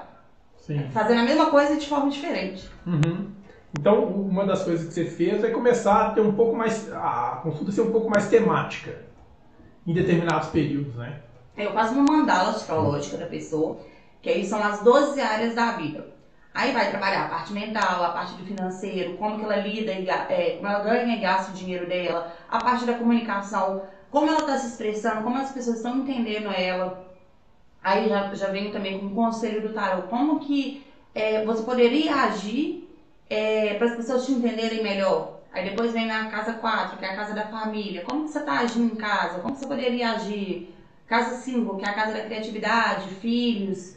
É, então, eu faço uma mandala, uma explanada da vida inteira da pessoa, com todas as áreas, e depois eu venho é, ajudando ela nos pontos mais é, que elas mais procuram, que seria carreira e relacionamento. Que acho que hoje em dia é o que as pessoas ficam mais perdidas, né? Uhum. Hoje em dia. Sim. Aí eu tentei focar nisso. Agora vamos ver se a próxima. O próximo questionamento for, sei lá, às vezes busca espiritual. Vamos focar na busca espiritual. O que você tem que fazer para poder desenvolver seu, sua jornada, para ser alguém melhor? Vamos ver o que o povo precisa aí. Uhum. Eu estou disposta a ajudar. Não, isso é legal porque. É às vezes as pessoas querem é, entregar o que elas querem. Né? E isso aí, além de ser bem ego, é, é muito ego, é, é egocentrismo demais, né? Eu, eu quero chuchar a pessoa o que eu quero que elas consumam, né? E, e, isso que a gente tem essa outra alternativa, que é o que você falou, que é escutar bastante. O que, é que as pessoas estão precisando? Uhum. E aí, às vezes, eu nem gosto tanto daquele negócio, mas é o que a pessoa está precisando, né? Você tem uma criança, você não vai lá e falar, ah, não, eu quero é trocar a fralda dela, não quero dar mamadeira. Não, ela está precisando dar mamadeira. Ela está com fome. Ela está com fome. Não adianta trocar a fralda. Então é, é, é, interessante essa, essa visão. Eu achei isso muito interessante. Isso que você falou de nichar a, a consulta, né? Tipo assim, ou seja, pegar um tema ali naquele momento. É porque eu garanto, eu posso. Eu criei. Eu acho que a pessoa também. Porque a é. pessoa sabe o que ela vai receber. Né? Uhum. Se você uhum. fala, ó, agora esse, esse mês nós vamos focar em relacionamento, por exemplo. Uhum. E aí você fala, ó, você vai aprender isso, né? Assim, você vai. É, nós vamos verificar isso, isso, isso, isso, tudo no relacionamento. A pessoa tem um pouco mais de clareza. Uhum. Às vezes a gente acha que a pessoa quer a coisa mais completa. E eu, eu acredito hoje que a pessoa quer a coisa mais clara. Uhum. Ela quer saber exatamente o que, que vai acontecer. Né? É. Então... Eu tive muita resistência com isso, porque assim, é... no começo, eu vi uma. Igual eu falei, o tarô é a moral, porque às vezes eu vi uma situação ali, já aconteceu de situação da. De eu ver que a, que a pessoa me contou que estava saindo com o cara. E o cara não era legal, o cara não fazia tudo que não, não era legal pra ela. Eu, como amiga, olha, não, não fica com esse cara. Só que o tarô tá falando, você tem que viver isso. Sabe? Aí você fica naquela... Aí como é que fica isso aí? É interessante, eu queria ouvir um pouco. como é que você sai dessa, é, desse dilema aí? A, a Laís é prova, já falei isso pra ela. Falei, olha, vamos, vamos separar uma coisa aqui. Eu como amiga, Eu acho isso e isso. Agora vamos voltar. Vamos voltar pro tarô. ah, até pra me escutar, eu como amiga tira. eu como amiga, eu acho isso e isso. Agora, eu como profissional, tô te falando que tá escrito no tarô, tá falando que tem que passar por isso, isso, isso, isso. Aí vai da pessoa. Eu acho que assim, é livre-arbítrio. Eu acho que eu sou muito transparente muito honesta nas coisas que, que eu tento passar pra pessoa. Às vezes eu posso ser mal compreendida e tudo, mas é, eu tento falar o que eu, eu tento não colocar o meu pessoal no meio da consulta. Eu tento separar ao máximo. Tanto é que eu já tive até briga até com a Laís, porque assim, eu falo que tá, tá ali. Uhum. E às vezes eu não penso, falo, porra, eu poderia ter tido um pouco mais de dedo para falar com a pessoa, às vezes não precisava falar isso. Só que eu tenho que falar o que está ali, porque não seria ético da minha parte colocar o meu pessoal no meio, de virar, sendo que eu sei da vida dela, virar e falar assim, não, acho que tem que fazer isso. Aí eu tô, tô sendo egóica de Sim. pegar e achar que a minha verdade é superior a qualquer outra. Eu, eu tô achando que ela é incapaz de pensar por si mesma. Uhum. Aí eu prefiro falar, olha, eu acho isso e o tarot tá falando isso.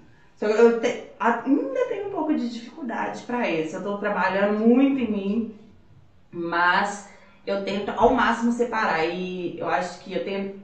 Pelo menos as pessoas que consultam comigo não sabem disso.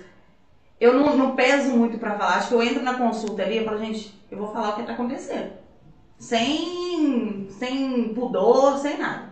Às vezes a pessoa pode até ficar chateada. Mas eu acho que assim. É... Claro que eu não vou virar pra você e falar assim que sua mãe vai morrer, seu pai vai morrer e vou destruir sua vida. Mas eu vou falar, olha, tem essa possibilidade, tem essa possibilidade. É, aqui no tarot tá falando isso, isso, isso. Mas é livre-arbítrio, gente. Não precisa confiar cegamente nisso. É só um, uma possibilidade. Você pode fazer o que você quiser da sua vida. Você que manda. Você tem total livre-arbítrio. Mas ainda tem um pouco de resistência. eu, vi, eu vi alguns vídeos lá no seu, no seu Instagram. E assim, na verdade, então, é, tarô, para mim, pelo que eu percebi, é uma pessoa em que estudou e ele sabe interpretar o que está passando ali nas cartas, né? Porque eu vejo até algumas vezes você fala, você coloca as cartas, é, tem vários baralhos, é, e aí você vai, é, até você vai buscando na sua, na, na, sua cabeça o que, que significa aquilo de acordo com aquele contexto, com aquela situação. É como se fosse um, intérprete ali das cartas, porque é, é, bem complexo, né? Eu fico olhando para a carta assim, como eu não sei nada, eu falei, de onde que ela tirou essa, isso, que essa carta diz isso, esse é o nome da. É um é estudo mesmo, é um né? estudo, é uma história, igual é, como são arquétipos, é baseado nos símbolos. Aí nós, é como se fosse o baralho normal. É, que a gente joga truco e tudo. Tem os arcanos maiores, que são os 22 arcanos maiores, seriam a jornada do louco, que é, é como tudo que a gente passasse na vida. A gente começa se jogando no desconhecido, aí depois a gente se recolhe pra gente ver se aquilo realmente faz sentido pra gente. Aí depois a gente vem com a temperança para poder, é, com a temperança não, com a imperatriz para poder é, florir aquilo que a gente veio semear. É uma historinha que é criada no tarot. Aí depois vem os naipes Copas é sentimento. Então, normalmente está falando do lado amoroso, está falando das questões emocionais. É, espadas está relacionado ao mental, está relacionado a conversas. Então, você vai fazendo um link de tudo. Você olha as cartas ali, e, por exemplo, as de espadas. Normalmente significa uma conversa séria, porque as é início.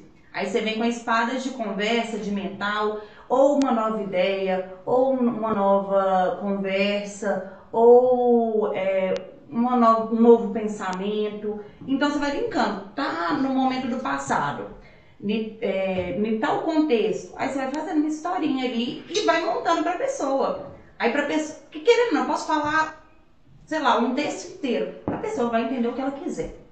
Não, às vezes ela, ela não pode entender o que eu estou falando, mas ela vai entender o que ela quiser.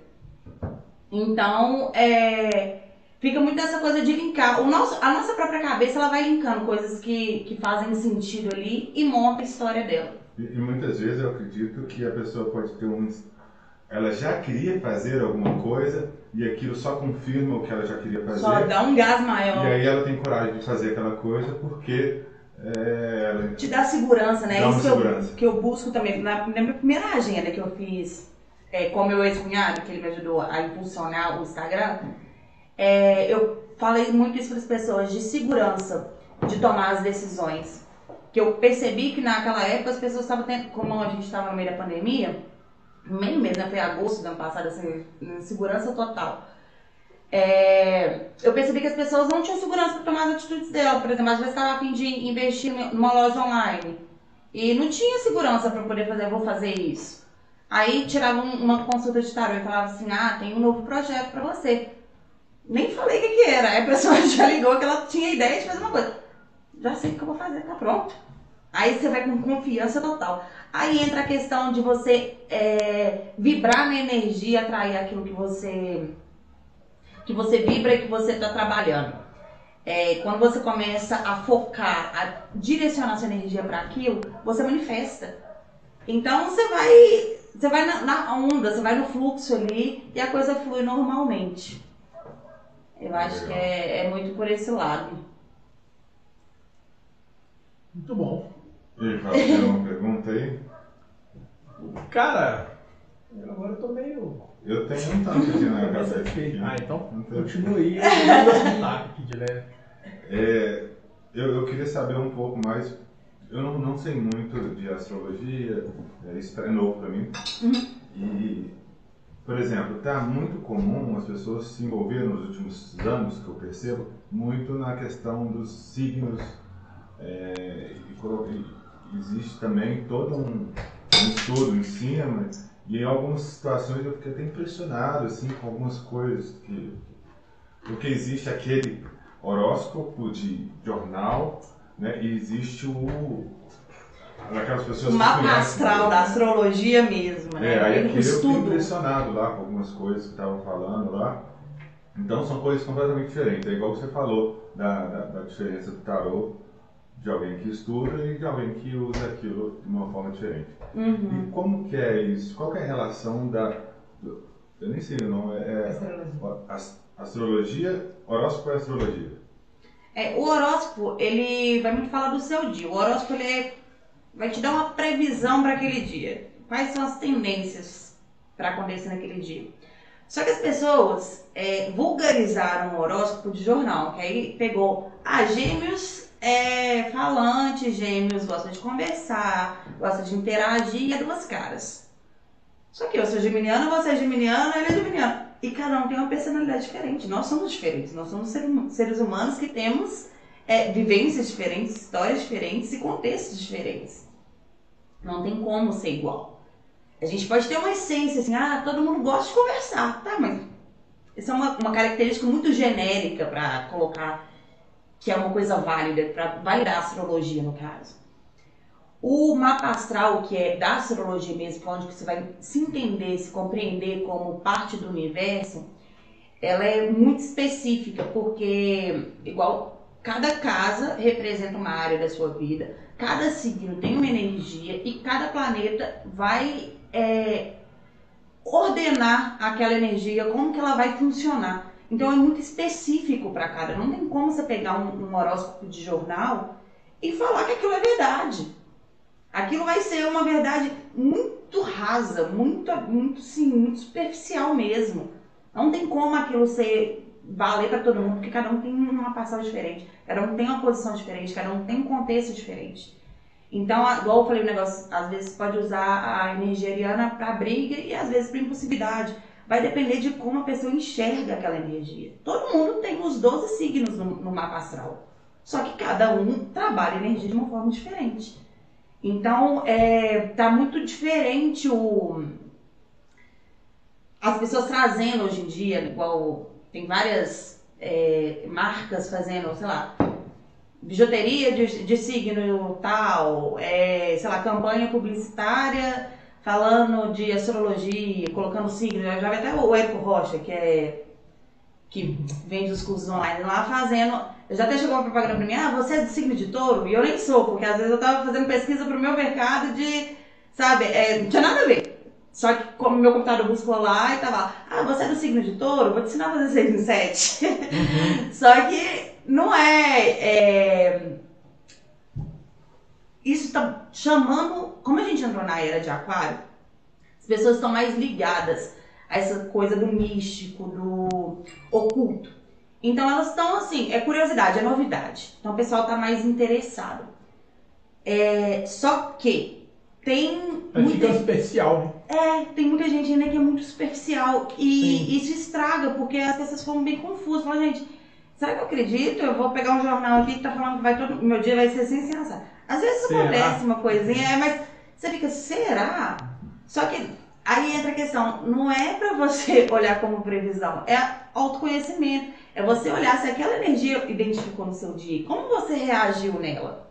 É você fazer um, um, um trabalho inverso. Ao invés de olhar a previsão e falar, ah, vou me preparar para isso, não.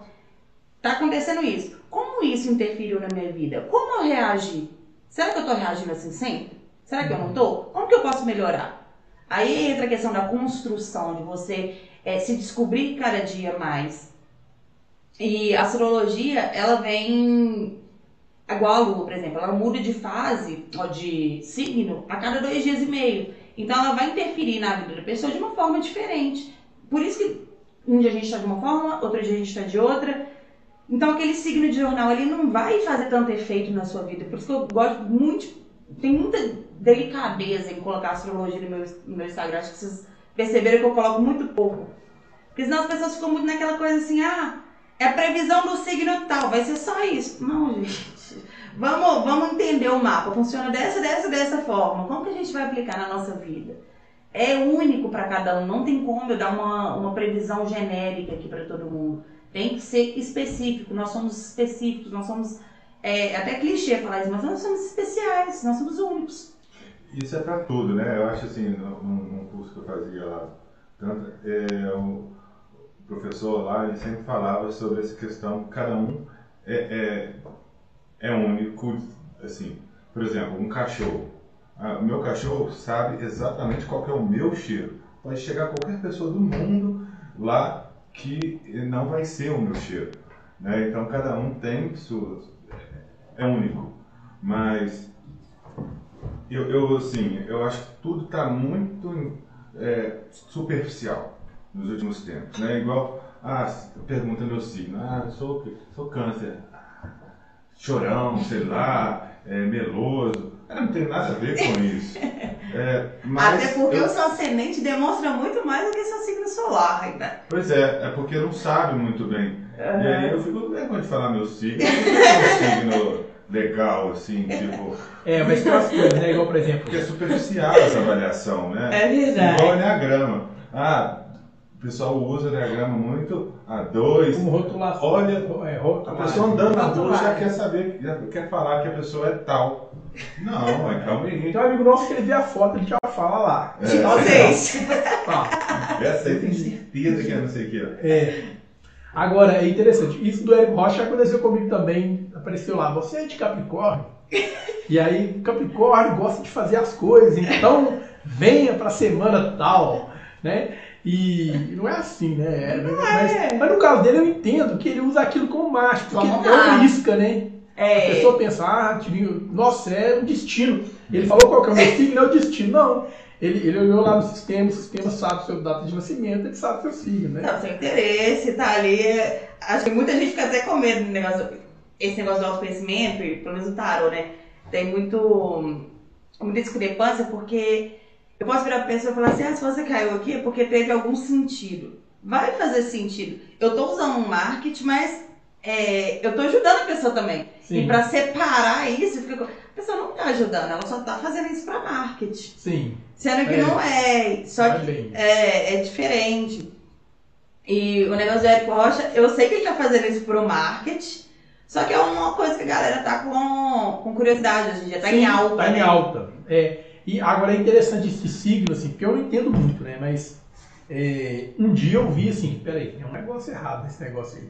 Eu tava no, no bar, tava eu e o Bruno francês, lembra? Aquele amigo, você conheceu ele também, né?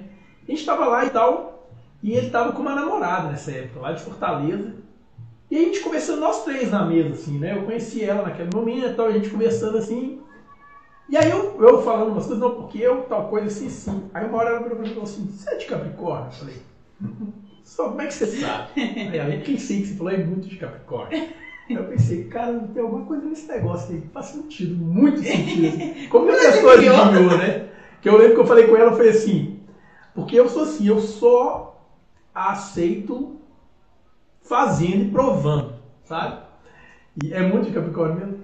Capricórnio é um signo de terra e está muito ligado à construção, ao tempo. Quem rege Capricórnio é, é Saturno, o senhor do tempo, né? Mitologia e tudo, entra tudo isso no meio da astrologia. É, então, assim, Capricórnio gosta de constância, de trabalhar, de colocar energia em cima daquilo, como se ele tivesse construído e aquilo gera valor. Capricórnio Exatamente, eu tenho muito isso. eu, tô, eu tô meio paradão. Aí vamos ontem, eu começo, não, peraí, eu vou, aí eu começo a olhar uns leilões, assim. Vou comprar um terreno, porque eu compro um terreno, eu sou engenheiro. Eu compro um terreno, aí eu vou construir uma sala, vou construir uma casa. Pra que eu comprar uma casa? Ah, não, eu vim pra casa, e, mas tem essa coisa de construir, de, de gerar valor, né? materializar. Total. Assim. E aí quando eu, se eu Aí eu largo o leilão, aí eu penso, peraí, mas eu, eu tenho essa coisa de querer construir algo, deixar algo aí, pronto, assim. É, é porque assim, são signos de terra, Capricórnio, Virgem, Touro. Só que aí tem a diferenciação. Touro é mais ligado à beleza, a conforto. Touro é mais preguiçoso que Capricórnio. Então, assim, eu sei que é signo de terra, então eu posso estar em dúvida. Touro, Virgem ou Capricórnio. Só que como você falou que você gosta de trabalhar, touro é mais preguiçoso, então eu já excluo touro. Virgem é mais crítico. Virgem, assim, é... Capricórnio é antes feito do que perfeito. Virgem não, Virgem, Virgem é, tem que ser perfeito. Tem senão... que ser perfeito. Então, a, e acaba não materializando, acaba ficando muito na ideia do pensamento. Até quem rege Virgem é Mercúrio, que é o planeta que fala da comunicação, ele é, que tem energia dos pensamentos. Então é tudo uma coisa muito ligada, assim, então você consegue fazer diferenciação. É, falar que é signo de terra, tá, é signo de terra, mas você consegue pegar especificidade, especificidades. muito é, sutis que você consegue diferenciar. Aí as pessoas ficam até surpresas, falam, gente, como é que você sabia que eu sou assim? Uhum. Mas é porque é uma coisa muito. É, você consegue fazer isso quando você começa a ter um estudo maior, você começa a entender o porquê que Capricórnio é assim. Não é simplesmente porque eles falam que Capricórnio é trabalhador, não, é porque é um signo de terra que já passou. Aí é um ciclo, né? Touro tá ali. É, materializou, mas quer conforto, ele não vai continuar fazendo. Virgem já tem o conforto de touro, é, quer fazer com perfeição. Então, eu tenho meu, meu, minha coisa segura aqui, eu vou trabalhar ainda, porque Virgem ainda gosta de trabalhar, só que eu vou fazer com perfeição. Capricórnio, não. Eu tenho, não tenho tempo mais, que eu já estou no final do ciclo, então eu tenho que trabalhar, eu tenho que concretizar, não importa para quê, eu tenho que fazer. É isso que importa. Uhum. Então, assim, dá para você ter uma diferenciação de que, que é cada signo? Aí vai olhar, por exemplo, seu ascendente. A sua essência é você construir e materializar. Vamos supor que seu ascendente seja, sei lá, câncer. Câncer é um signo mais para dentro. Às vezes você pode construir coisas voltadas para casa. Você pode construir coisas voltadas, é, sei lá, ajudar famílias a construir um lar. Então, é, são coisas muito específicas. O mapa, ele vai te, te não é te definir, porque acho que nada, nada define a gente. Mas ele vai te. Ele vai ramificando né, em, mais detalhes. detalhes é, ele vai abrindo muita possibilidade para você e você vê o tanto que você consegue é, fazer uma coisa diferente de outra pessoa que também é Capricórnio, que também materializa, que também constrói, mas ele tem outra. ele usa a energia de outra forma. Uhum. Empresta seu copo aí pra gente. Agora! É uma coisa que eu fiquei na, na que eu queria que você explicasse um pouquinho melhor, é isso que você falou que ascendente é mais importante do que o solar. É porque acontece. É... O ascendente é como se fosse um escudo que a gente mostra para as pessoas. Igual de conhecer aqui hoje, a gente não se conhecia. O Xandão, ele conhece meu sol, porque o Xandão ele me conhece há muito tempo. Então eu já mostrei para ele a minha essência. Ele já me viu em várias é, épocas da minha vida que ele sabe como é que eu me comporto, mais ou menos. Então ele conhece a minha essência, a minha essência é geminiana. Até porque eu sou muito amiga da irmã dele, a irmã dele é um dia antes de mim, ela faz aniversário um dia antes de mim. Uhum. E a gente é muito parecida, a gente tem muita coisa assim, a gente pensa de maneira muito parecida. Só um Então, é, o ascendente ele vai ser a capa que vai mostrar. Então, às vezes você pode ter me conhecido de outra forma que o Chanel me vê. O Chanel pode me ver mais comunicativa, às vezes pode me ver mais tímida. Não sei tanto, porque eu tô falante, né? Mas o meu ascendente é câncer, por exemplo. E é um ascendente mais tímido, é uma coisa mais. É... Câncer é muito amoroso, ele tem muita empatia com as pessoas, então ele quer deixar as pessoas confortáveis. É... Então, eu vou mostrar primeiro o meu ascendente. É como se eu fosse, se fosse minha carta de visita, meu cartão de visita. Sim. Entendi. É o escudo, igual você falou. Então, é, é a primeira impressão. A proteção, né? é. a primeira impressão que você vai ter é o escudo ali. Uhum. Então, legal demais. É a sua lua, ela vai falar dos seus sentimentos, a forma como você lida com os sentimentos. No caso dos homens, tem Marte, que é a forma que eles veem é, o impulso sexual. As mulheres veem o impulso sexual é, relacionado a Vênus, que é mais feminino do que, do que Marte. Então, assim, tudo é uma, uma ideiazinha que você vai juntando, você vai fazendo uma análise de como que tá aquela situação, de como que tá a pessoa, como que ela pode usar as energias a favor dela.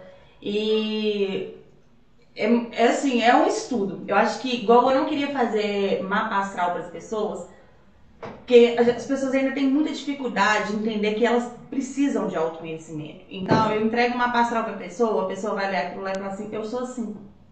E, e parar é, nisso, né? É. E eu não quero isso, eu não quero que a pessoa estagne por minha causa, sabe? Falar, me definiu. Ah, não, eu sou assim mesmo, pronto, acabou. Aí, e não vai pra frente, né? É, e não é isso que eu quero que a pessoa evolua. Eu quero que a pessoa busque sentido naquilo que ela tá escutando, que ela tá vivenciando e que eu possa ter contribuído para ela abrir a perspectiva dela e não é, guiar o caminho, simplesmente entregar o caminho dela de bandeja que esse caminho tá aqui. Até porque eu não sou ninguém para fazer isso, né?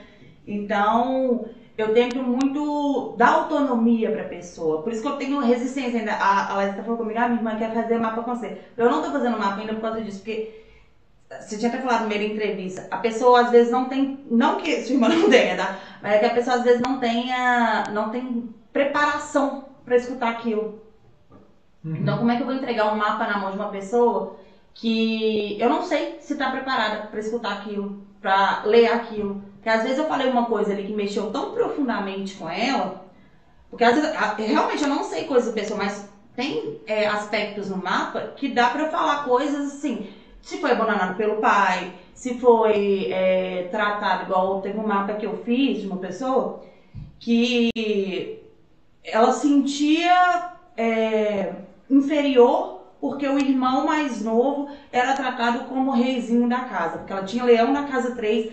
Aí eu falei assim: ah, seu irmão às vezes pode ser tratado como reizinho. E eu mexi num ponto que doeu muito nela. Uhum. Que aquilo é uma ferida que ela nunca tinha falado pra ninguém. Ela ama o irmão dela com todas as forças.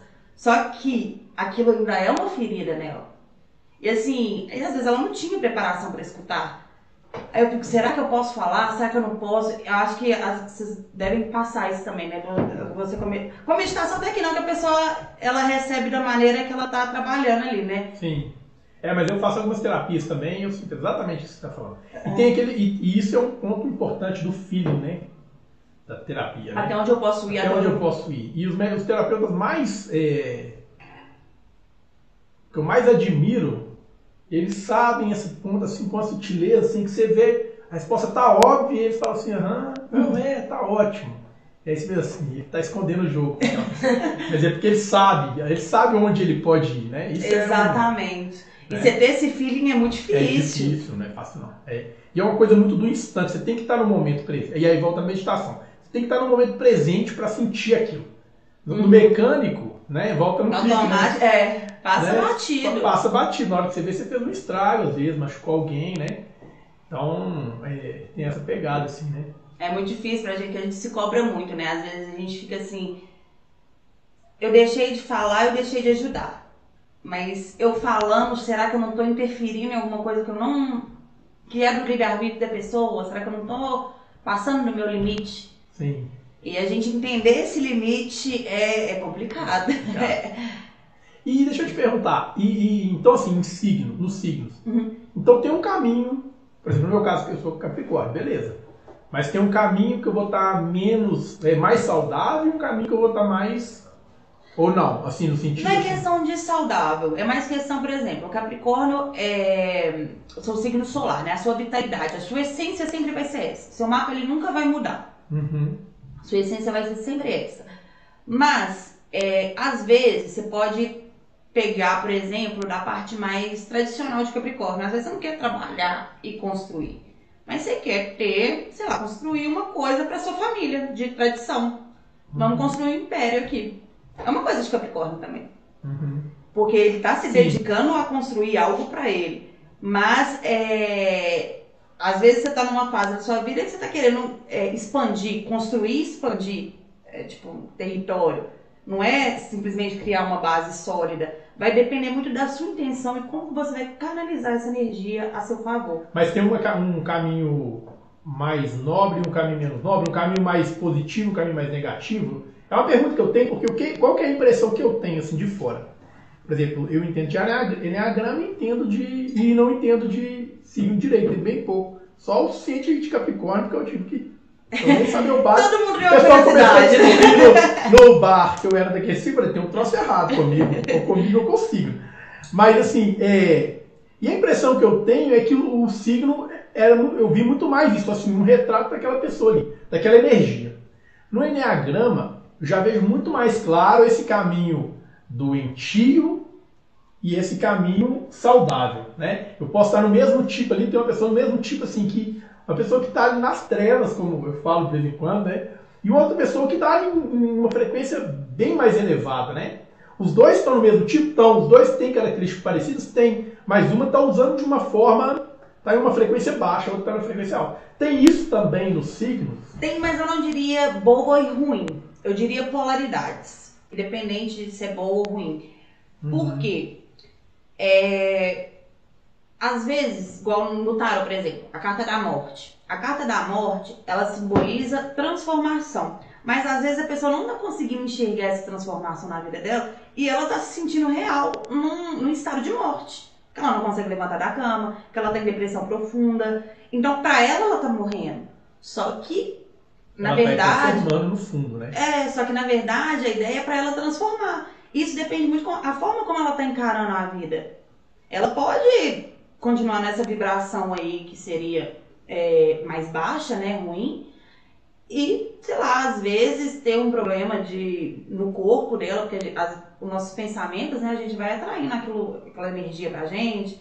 Bom, eu acredito nisso, não sei vocês, eu acredito que quando a gente tá doente, a gente fica pensando muito na doença, atraindo muito aquilo, a gente acaba ficando mais doente ainda.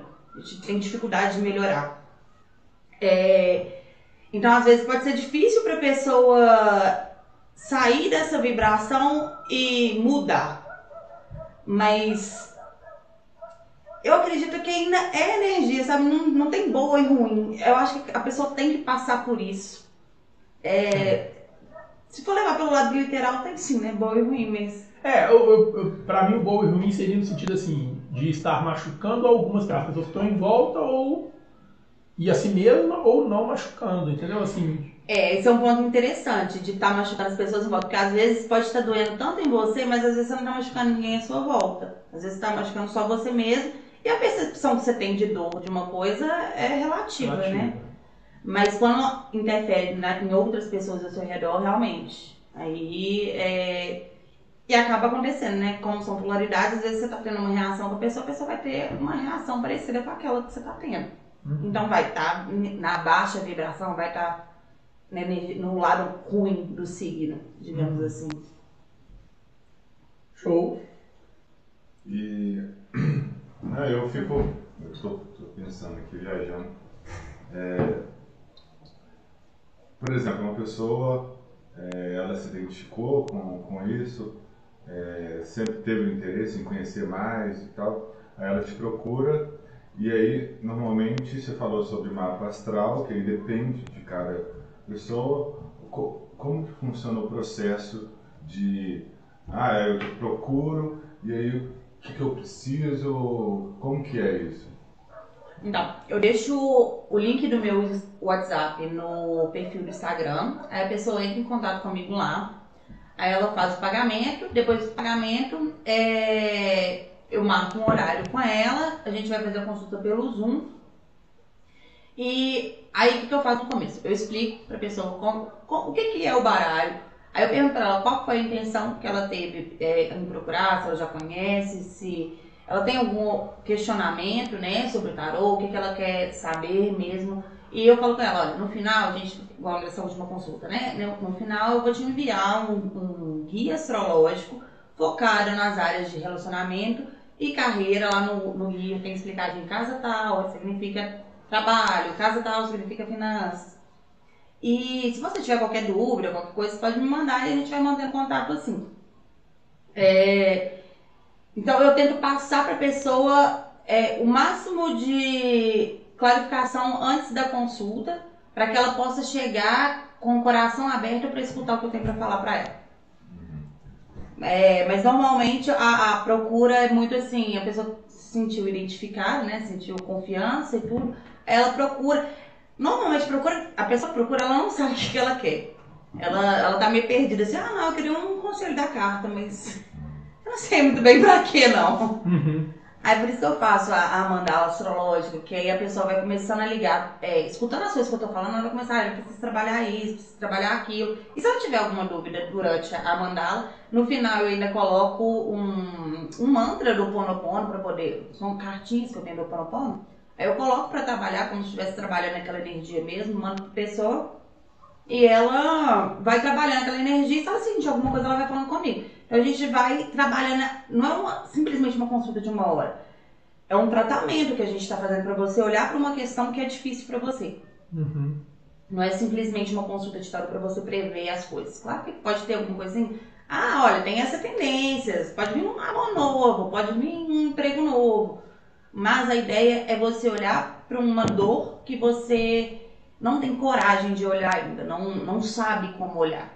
Porque ninguém sabe, ninguém. Nem você mesmo sabe o que você está sentindo aquilo. E o tarô vem uma pessoa totalmente aleatória te mostrar uma dor que está é, muito profunda, muito enraizada ali para você trabalhar.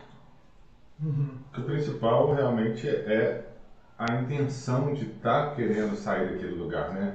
Então eu acho que com qualquer um, ah, eu posso pegar o melhor, o melhor de todos, sei lá, por exemplo, eu sempre tive muito esse negócio de é, quando eu fazia os cursos lá de Gestalt, por exemplo, ah, eu quero um terapeuta tal, porque eu admiro muito o trabalho dele, ele é assim, esse assado. Mas tem processos que para mim foi muito mais com no treinamento é, com outra pessoa que era aluno também, que estava fazendo a formação. Então eu acho que depende muito mais da sua abertura do que realmente do, do trabalho que está sendo feito, do terapeuta, de, de, qualquer outra coisa. Claro que sabe tem que saber conduzir, mas a pessoa tem que estar aberta, né, a, a, a querer sair daquele lugar. Com tá certeza. Porque se ela estiver fechada, ela não... igual no caso de.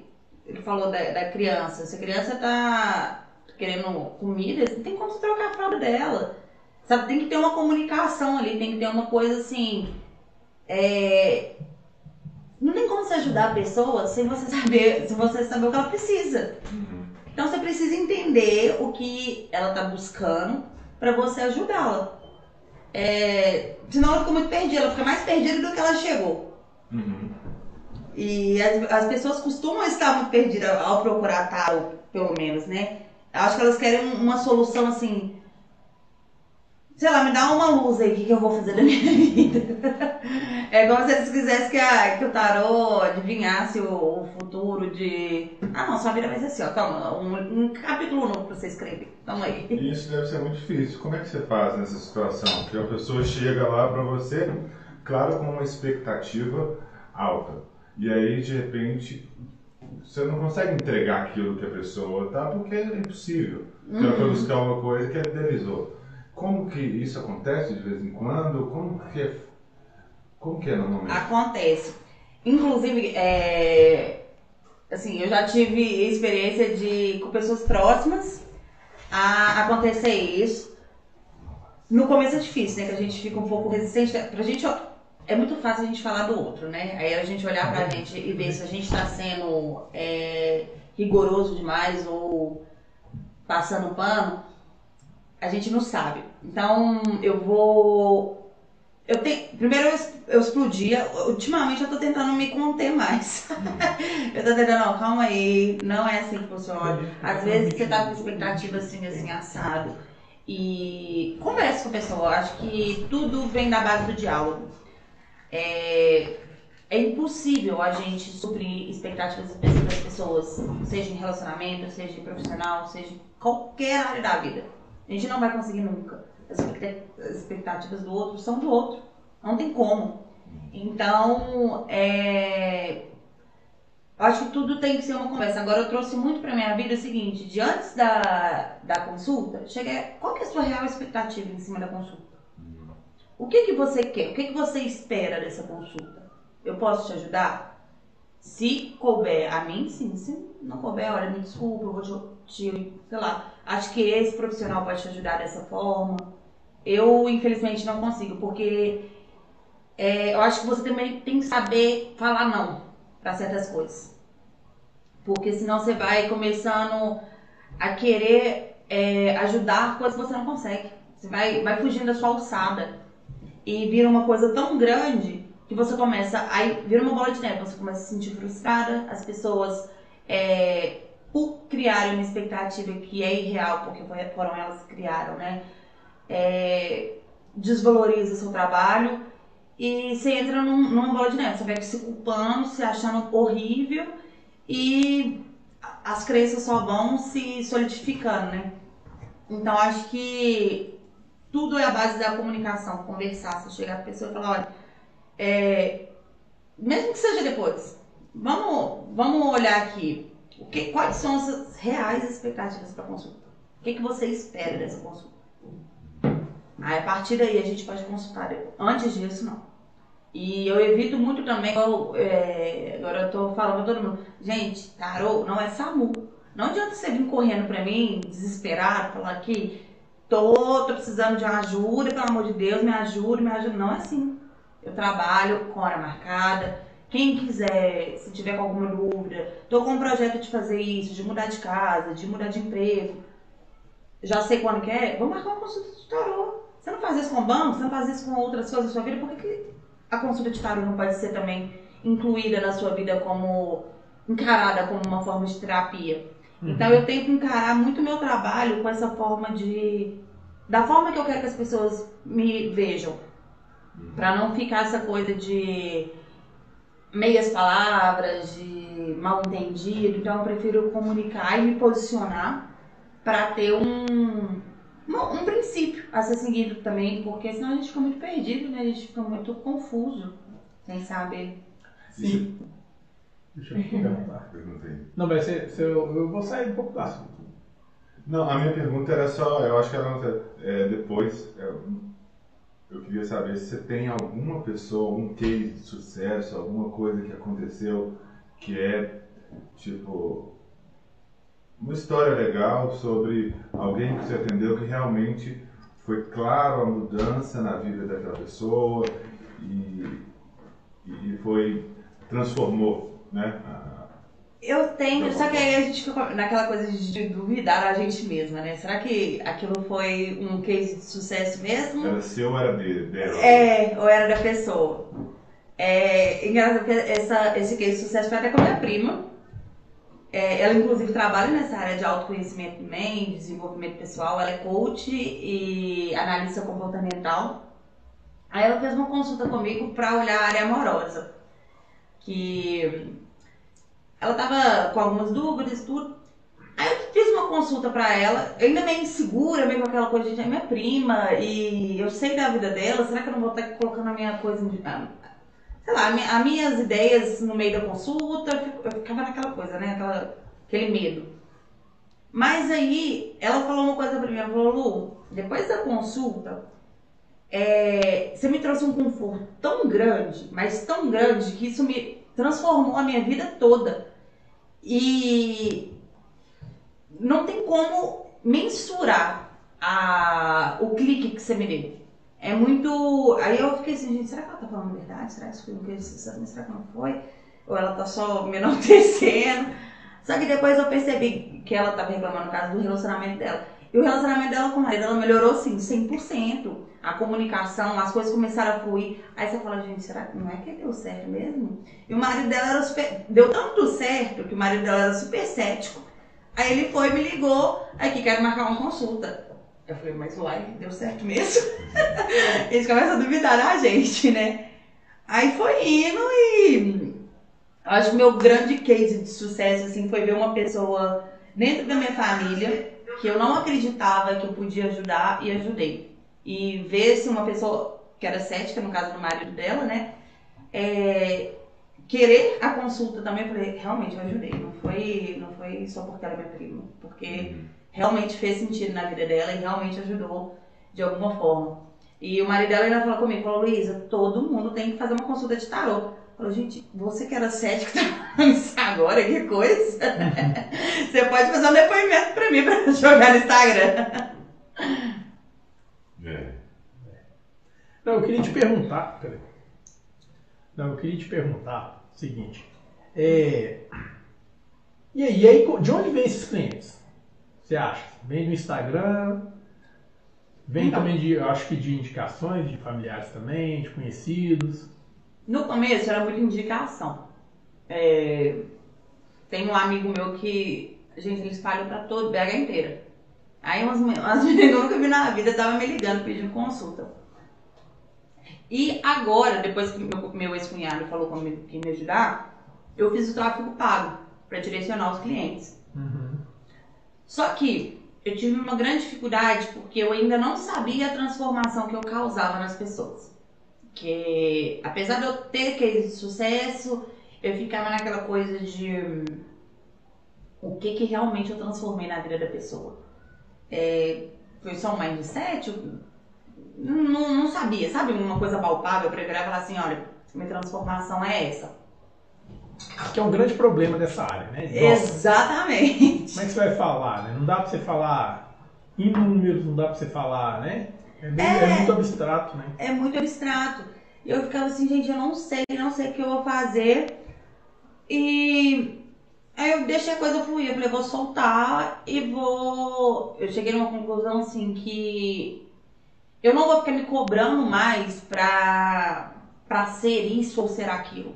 Eu sou isso que eu sou e é, eu vou passar a verdade para as pessoas que me seguem. Então, se a pessoa espera mais, se a pessoa quer mais, eu sinto muito que eu posso dar isso. Uhum. Então eu não vou. Eu não vou ficar. É,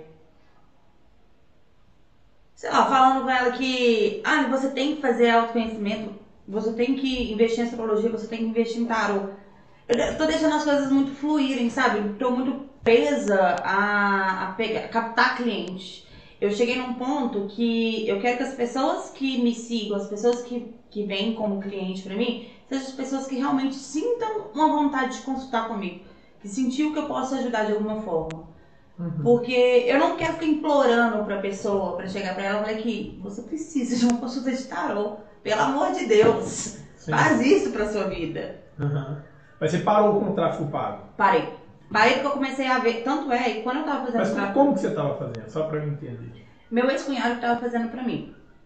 Aí é, ele fez, eu tive algumas, alguma, eu fiz, abriu, tipo assim, abri minha agenda uma semana e tive, sei lá, cinco, seis consultas. Aí eu, isso pagando o tráfego pago. É, depois eu fui, parei de fazer o, o tráfego pago e fiz só no orgânico. Falei, vou vender só no Instagram mesmo. Vou explicar como é que funciona o meu atendimento e vou vender aqui no Instagram. Aí eu falei para as pessoas, tô fazendo atendimento voltado para isso, isso, isso, isso. Pra minha surpresa, eu tive, tipo assim, 15 procuras em um dia. No, só no orgânico. Maior do que no contrato pago. Muito maior. Falei, uai. Tem alguma coisa Tem alguma coisa errada. O tráfego pago funciona. Mas eu tive muito mais resultado no orgânico do que no, no pago. O que, que, eu vou fazer? Aí eu falei, não, vou testar no orgânico. Aí entra outra coisa, porque é, eu não estava tendo aquela coisa da transformação. Falei, gente, qual é a transformação que eu causo? que tipo de conteúdo que eu vou produzir, porque até então é, eu estava produzindo para um, um, tipo de cliente específico. Depois que eu parei com o tráfego pago, eu estou produzindo para outros tipos de cliente, porque o orgânico é diferente do, do pago, né? Aí eu falei, ah, quer saber, vai ser quem chegar a mim. Vou, vou soltar, vou deixar. Uhum. Aí eu tô assim, eu parei de me apegar no número, parei de me apegar. Mas eu tava muito assim, ai, é, tem tanto de engajamento, tem tanto de curtidas, é, tem tanto de, de compartilhamento. Hoje em dia, larguei tudo isso. Falei, gente, não vou olhar mais métrica, porque senão vou ficar louca. E eu acho que a coisa começou a fazer muito mais sentido quando eu larguei isso de mão. Eu falei assim, é pra, pra quem quiser. Não é pra quem é, eu tô buscando, pra quem caiu aqui de gaiato. Uhum. É pra quem realmente quer ser transformado. Porque não adianta eu oferecer uma consulta pra uma pessoa que não tem base para aquilo. Não tem cabeça, não tem entendimento suficiente para entender o valor e aquilo que eu tô passando. Uhum. Sem, sem julgar a capacidade da pessoa, mas é porque às vezes ela não, não teve é, autoconhecimento suficiente para poder. No momento, né? É, exatamente, não dá no momento. Essa é a palavra. Beleza, muito bom. Eu acho que nós estamos chegando no horário aí, não estamos? Deu aí? Já são 20 e 52. É. Tem alguma outra coisa que você Alguma... Tinha uma coisa, até no começo do podcast, que você tinha falado um negócio sobre controle. Eu ia falar que a gente não tem controle nem sobre o nosso próprio corpo, porque no caso, eu não sei nada de Tantra, mas acredito que o Tantra, é, me corrija se eu estiver errado, acho que é para você chegar num, num encontro, num ápice consigo mesmo de, um, de uma liberação de uma energia. Tá, tá correto? Uhum. eu não tenho nem ideia. É, gente... Tem gente que chama de energia, tem gente que chama de outras coisas. É, é não quero dizer não, não, vamos colocar energia aqui, né, pra todo mundo poder escutar. é, mas no caso, por exemplo, quando você libera energia, você não tem controle nem do seu próprio corpo. Como é que você vai ter controle de uma situação externa que está ligada a outras pessoas, a outras coisas? É, no caso do Tantra, existe isso mesmo? Você não consegue ter controle da liberação da energia? Então, eu acho uma coisa muito interessante do Tantra é justamente isso. É, é não ter controle. É liberar totalmente e deixar as coisas acontecerem. Porque quanto mais você controla, menos você se entrega, menos você sente, menos você faz tudo. Então, eu acho que eu me identifiquei tanto com isso porque é, eu sempre fui muito controlador de tudo. Então, a partir do momento em que eu é, entendi que eu não precisava controlar, que aí eu estava indo pelo lado errado. Eu tava, se você deixa as coisas acontecerem, acontece coisas que você nem imaginava que poderiam acontecer, porque você não sabe, né? E aí eu acho que assim, tanto tanto o tantra é uma coisa que me revelou isso, mas, por exemplo, eu tive uma, é, um trabalho com ayahuasca que eu falei assim, ah, vou... É, eu sempre eu tive vários, né? Mas eu sempre ficava assim, tentando controlar de certa forma, não sei o quê. Eu falei, não, eu vou fechar o olho aqui e eu não vou controlar. O que for que for para acontecer, eu vou deixar acontecer e a gente está aqui para isso. É, vai ser um trabalho. E aí, assim, aconteceu milhões de coisas. É, só que foi meio que internamente, quando eu abri o olho depois de algum tempo, assim, eu fui. Eu tava no mesmo lugar, da mesma forma, sabe? Tipo, mas tinha acontecido tantas coisas. Mas você tava mudado, né? É, você tava no mesmo lugar, do mesmo jeito, mas a, a cabeça. É, eu imaginei na minha cabeça que eu tinha. Tava todo mundo olhando pra mim, que eu tava no meio de, de muita, muitas coisas. E a partir desse dia mudou até a forma de eu olhar para as pessoas. Eu não conseguia, por exemplo, ficar muito tempo olhando é, para a pessoa enquanto eu estou conversando, eu ficava inquieto. Tem, você já viu pessoas assim, uhum. e de repente, porque eu deixei esse controle de lado e me entreguei, parou com isso. Aí eu, eu não fico mais ansioso para conversar com as pessoas, eu não fico mais inquieto é por quê? Porque eu deixei ali o, o, o controle e as coisas aconteceram sozinhas. Eu não precisei fazer nada. uhum. fica tentando direcionar as coisas, é muito. Tá fora do nosso alcance, né? A gente fica muito preso a isso, sendo que a vida é isso, né, gente? É fluir, é as coisas acontecerem. Igual no caso, você me perguntou se eu, é, como que esse cliente chegou até mim. Quando eu estava procurando é, controlar quem que, quem que eu vou atender, quem que eu vou deixar de atender, as coisas estavam fugindo do meu controle. Aí eu falei, não, vou ter que soltar, deixa, quem tiver para vir, vai vir. Quem, tiver, quem eu tiver que ajudar, pobre, rico, qualquer classe social, é porque teve que chegar até mim, eu que tinha que ajudar. Então pronto, independente de valor. Às vezes eu atendo até de graça. A questão não é o valor. A questão é a pessoa realmente quer. Igual eu falo, às vezes a pessoa que paga 300 reais numa consulta, ela não dá o mesmo ouvido que ela dá numa consulta de 30. Sim. É totalmente diferente. Ela está comprometida com aquilo ali, com aquilo que você está fazendo. Exatamente, é isso que eu espero para a pessoa, um comprometimento dela com ela mesma. Sim. Porque ele é um espelho dela, o tarô é um espelho, né? Vai mostrar a vida dela. Então, um comprometimento que eu espero com a vida dela. Não é comigo, não é, é de chegar e falar para ela que você vai ter que fazer isso, vai ter, você vai ter que. É, sei lá, seguir as minhas orientações, mas é tirar um, um tempo para ela mesma. E depois que eu soltei esse controle, eu acho que as coisas começaram a fluir muito melhor. E até na questão da tiragem mesmo, que antes eu fazia voltado no livro, né? Não, vamos seguir aqui, ó. Carta 1 significa tal coisa, a carta significa o quê? Aí ficava aquelas palavras soltas, meio desconexas. Falei, não, gente, vamos. Peraí, vamos, vamos usar a intuição aqui, vamos deixar fluir, deixar a coisa funcionar. E acho que a coisa flui muito melhor do que controlando, né? Eu acho que a base do Tantra é essa. A entrega, né? Eu acho que é um presente para si mesmo, né? A pessoa que vai fazer isso, ela está se presenteando com uma oportunidade de conhecer é, um pouco mais sobre si mesmo, de, de olhar para dentro, igual a maioria dos trabalhos, né? De, de, de autoconhecimento, na verdade você está se presenteando com uma coisa é, que vai você está olhando para você em vez de olhar para fora, né? Ah, eu, eu quero eu quero enxergar melhor é, alguma, alguma, alguma questão minha e tal, em vez de ficar comprando, sei lá, gasta mesmo dinheiro, só que comprando uma coisa material ali que, que na hora pode ser legal, mas você vai passar lá, comprando um presente para alguém próximo que não tinha tanta necessidade.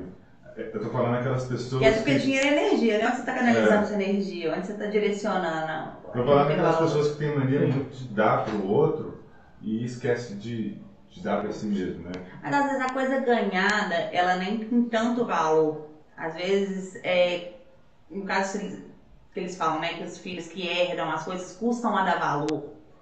Mas não é isso, é porque ele não teve o trabalho de construir. Ele realmente não sabe o quanto custou, quantas noites custou. Não é o dinheiro. É, porque o processo começa antes, né? A pessoa acha assim, é. que ela está fazendo um curso, aquele curso começa no primeiro dia de aula. Não.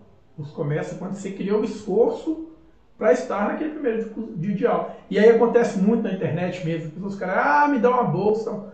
Não é assim que funciona. Até se a pessoa quisesse muito, tudo bem. Só que o processo dela se esforçar também é parte, é, é ali que começa a jornada. Uhum. A jornada começa lá atrás, na hora que você batalhou por aquele, por aquele momento, pagou por aquele momento, porque alguém vai pagar. Uhum. Uma consulta sua, você pode cobrar de graça para a pessoa, mas alguém está pagando, e esse alguém nesse caso é você. Né? Tô pagando você, você não tem que chegar aqui para a gente produzir esse material, para a gente produzir essa conversa, ela tem a sua iluminação, graças a Deus chegou aqui pra gente, que não ia ter, você teve que pagar por ela. Então, alguém vai pagar. O preço alguém vai pagar. O ponto é que, quando você não paga o preço por algo que chegou para a sua vida, as coisas começam a não fluir. Uhum. E aí volta nisso de, de, de que a gente está falando, né? De empregar energia, da pessoa fazer uma, uma consulta com você e realmente querer mudar. Aquilo é, é esse pagamento. Tudo uhum. tem um uhum. preço. Exatamente. Né? E muito maior do que o próprio valor financeiro, né? Exatamente. E é muito, assim, não sei se acho que todo mundo já teve essa época em que começou a trabalhar e começou a usar do próprio dinheiro. É completamente diferente. Para mim fica é tão claro essa, essa época que meu pai me dava mesada, não sei o quê. Aí quando eu comecei a trabalhar, e aí não era só nem o valor, mas era a semana toda de trabalho. Antes eu estava na faculdade, eu saía cinco vezes por semana. Aí eu não podia mais sair cinco vezes por semana. Eu saía só no sábado, na sexta e com o meu dinheiro. Parece que todos os, todas as saídas foram muito melhores do que antes. É e você começa a valorizar e você começa a priorizar também, né? O que, que realmente vale a sua energia, tanto física, porque é, saída é muito bom, só que tem um desgaste do corpo também, seu, seu desgaste emocional, seu desgaste psicológico, às vezes você não tá bem, você teve estresse o dia inteiro no trabalho, você tá com aquele problema martelando na sua cabeça, você precisa só dormir. Aí uhum. você vai pra rua beber, chega outro dia morto, cansado, uhum. e é, não rende nada. E, e aí, né? Tipo assim, pra onde você tá depositando sua energia? De novo, não só energia monetária, mas energia de tudo, energia do seu corpo, onde você está canalizando, qual que é o seu propósito de vida, o que, que você está fazendo pela sua vida, né? Uhum. Eu acho que tem muito isso. E eu queria te perguntar, porque eu tenho muita dificuldade de meditar. Eu ainda assim, eu faço meditação guiada, só que eu tô tentando tirar pelo menos três minutos para eu ficar em silêncio total. Nem que seja deitado, porque eu tenho dificuldade de ficar sentado também, em posição de louça. Não dá, eu fico tentando ficar equilibrada, meu pensamento vai lá longe, eu fico deitada, acho que é melhor. Uhum. É, como que você conseguiu perceber que você estava em estado de meditação? Por exemplo, nossa, eu consegui meditar, porque acho que até hoje eu não consegui. É, é porque entra nessa coisa assim, é, meditar não é sobre conseguir, é uma coisa maluca que é o seguinte: é, meditar é sobre estar, estar ali, só isso, como uma testemunha. E aí vem a pergunta, né? Se você, você falou ali, ah, eu acho que eu não consegui. Quem acha que não conseguiu? Já tem alguém ali. Tem alguém que observou o estado de não conseguir. Uhum. E isso já é meditação. Agora tem alguém ali. Entendi. Então, é, aí sobre a posição, fazer deitado, sem problema, você deita, deita com as mãos voltadas para cima e deita lá de forma bem relaxada, ou fazendo uma cadeira também, muito bom. Está aqui na cadeira. E aí fecha os olhos, vai sentindo o corpo. Eu acho que é uma boa usar uma meditação guiada, principalmente no início, porque isso vai te, vai te guiar, né? vai te dar uma direção ali. Uhum. Né? E depois, naturalmente, você mesmo vai entendendo o processo e mesmo vai fazendo. Né? Uhum. Agora tem essa questão aí né, de conseguir né? E meditação não é sobre conseguir, porque a meditação, o, o que, o dual, ele está na mente. Uhum. Bom ou mal, né? Volta nisso que a gente está falando do, do, do, tá, do, tá, da também, polaridade da polaridade. É. Então, assim, o bom e mal, bonito, feio, homem, mulher, tudo isso ainda é mente, né? Uhum. E aí o consigo e não consigo. E aí o, a meditação se torna isso, você fechar os olhos e aceitar o que vem. E às vezes vai vir um silêncio. Outras vezes vai vir um caos mental. Mas eu estou diante desse caos mental. Estou diante do que aparece. Às vezes vai vir um sentimento, às vezes vai vir, às, às vezes vai vir uma emoção, uma tristeza. Mas quem está ali diante daquela tristeza? E aí é o que eu falo muitas vezes com as pessoas, porque é, às vezes a pessoa pensa, nossa, eu, eu fiquei me senti triste. Abraço que está ali. Não, eu não consegui. Eu, tiveram muitos pensamentos. Aceita esses pensamentos. Você, você, e aí volta naquilo que você falou do, do. Às vezes o tarô vai falar, ó, você vai ter que passar por isso. E a meditação é a mesma coisa, você vai ter que passar por aquele, por, pelo que está ali, aceitar o que está ali. E aí acolher, né? acolher aquilo. Então é, é, essa direção. E terça e quinta, às 21h30 no meu Instagram, a gente medita junto lá. De graça, vale eu a pena. Eu vou lá pensar, viu? Vale a pena. e aí, é. Você sempre fica naquela dúvida, será que funcionou? Será que não funcionou? Eu falo pra minha mãe, às vezes eu tô. E a dualidade de novo, percebe? Será que funcionou? Será que não funcionou? E eu continuo fazendo. Será que eu tô no caminho certo? Será que eu não tô? Aí eu às vezes eu falo, eu medito, mas será que eu medito mesmo? Uhum. não sei.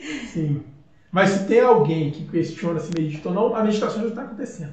Se você está ali e observou alguma coisa naquele instante, um som, uma emoção, né, a sua respiração, ali existe a testemunha. Porque antes você não era, antes não existia nem a testemunha. É aquilo que a gente volta naquilo que você falou, né? Do, do automatismo, né? Nós somos máquina, na verdade. Isso é o Instituto Gurdjieff, é o que o Gurdjieff falava. O Gurdjieff era o lugar que a gente estava falando mais cedo, né? Que a gente fez parte. E o Gurdjieff falava isso. O, o homem é uma máquina. E o caminho é deixar de ser uma máquina. Né? Então, se tem alguém que observa, naquele momento você já não é máquina. Porque já tem duas alternativas. Né? Uhum. Tem o observado e tem aquele que observa. Então é esse o caminho.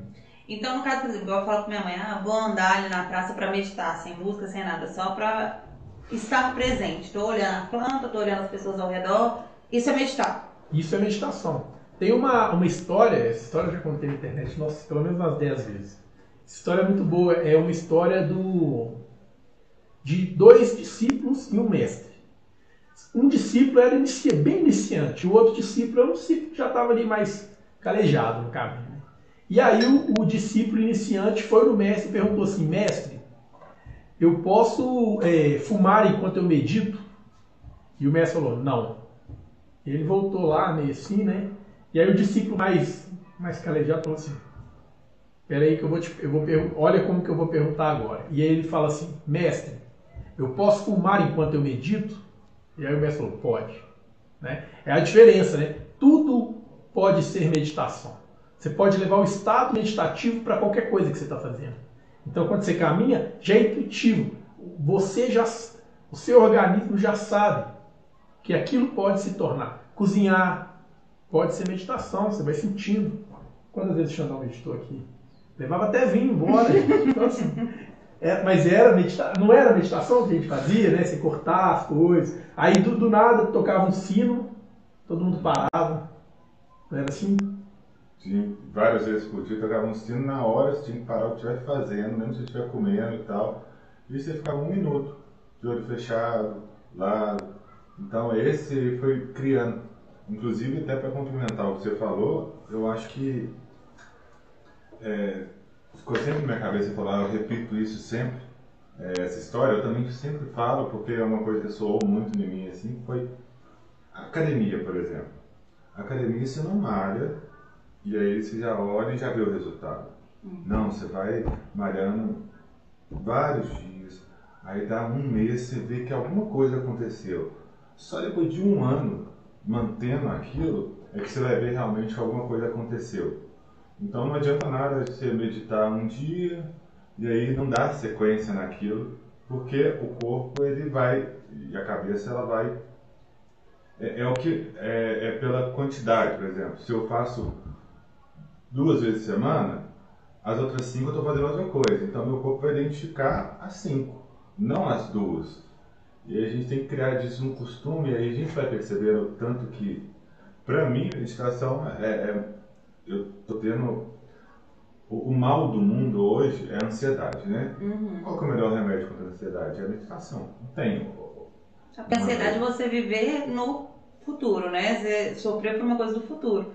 E sendo que o futuro não existe propriamente. O que existe é estado de presença. Então, e ainda tá mais com o celular e rede social, outro dia eu, eu desci, fui lá embaixo e eu falei, eu não vou mexer no celular. Eu vou fumar meu cigarro sem mexer no celular. Foi muito difícil fazer isso, porque eu ficava... e é costume, às vezes você nem quer ver nada, aí você abre e fala assim, abre o Instagram, não tem nada, é. aí você vai fecha e deixa lá. Vou ficar olhando para o ambiente, mas você está tão acostumado a ficar ocupando a cabeça com alguma coisa, e a meditação justamente vem nisso. É um momento que você não está ocupando a cabeça, você está olhando e sentindo. Teve um dia que, inclusive, você falou de meditar e tal, eu, eu meu escritório antes, minha mãe prestava o espaço dela, da psicóloga, porque eu não tinha tanta demanda. E aí eu lembro exatamente um dia eu ia trabalhar e eu fazia uma meditação porque ela tinha um ambiente de meditação lá pronta. Já Por que não, né? Já está aqui. eu vou todo dia, eu vou aproveitar e tal. E aí eu lembro que eu terminei, mas eu continuei em estado meditativo né, no elevador, porque a gente não percebe no momento que você entra, você aperta o botão, que tipo, é perceber o que você está fazendo. Né? Não, é, eu estava no elevador lá em, estado ainda, porque eu percebi qual que era a sensação de apertar o botão, de esperar, quanto tempo demorava para o elevador chegar. Ele demora um pouco para você sair desse estado, né? Uhum. E aí a, a ideia é, é, ficar sempre nesse estado, percebendo agora. Só que uma coisa que tem muito trabalho. É muita prática que a gente é, tem que ter ainda, né? E tem uma coisa que é que você fala aí que também que serve para tudo na vida, né? Que é a gente focar no processo, né? Porque entra nisso do a mente ela quer o resultado, ela quer ver se conseguiu, ela quer conseguir, né? E o caminho é focar no processo, né? Focar em aproveitar, em se interessar pela meditação em si. Isso é, é uma chave para tudo, inclusive, tudo na vida. Eu vou fazer, eu vou trabalhar, eu me interessar pelo processo do trabalho, eu ir para lá, o que, que eu vou fazer hoje.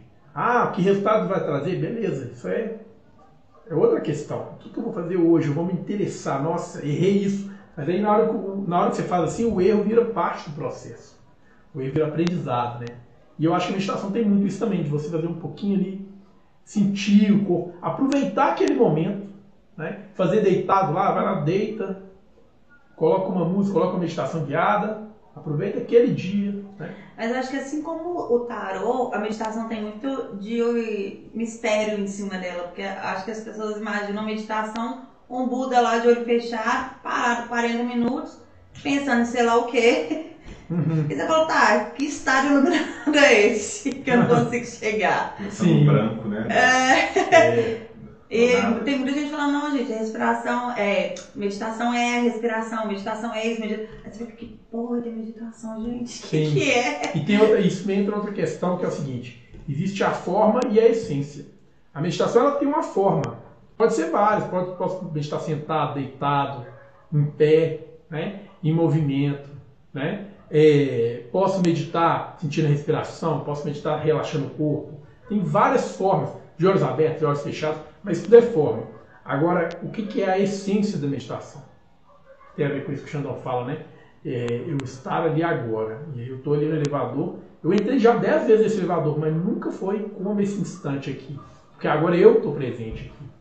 Então, e até aquela questão que você colocou do, do jogo do xadrez, né? Você colocou o ponto focal aqui. Você está presente aqui. O que, que você vê daqui? Daqui. É muito louco mesmo. E aquele negócio de ah, o que virou clichê, né? Viver agora. Ah, vou viver um momento agora, atual, não sei o quê. Como se fosse, ah, eu estou numa festa, estou ali curtindo o Réveillon, estou vivendo agora.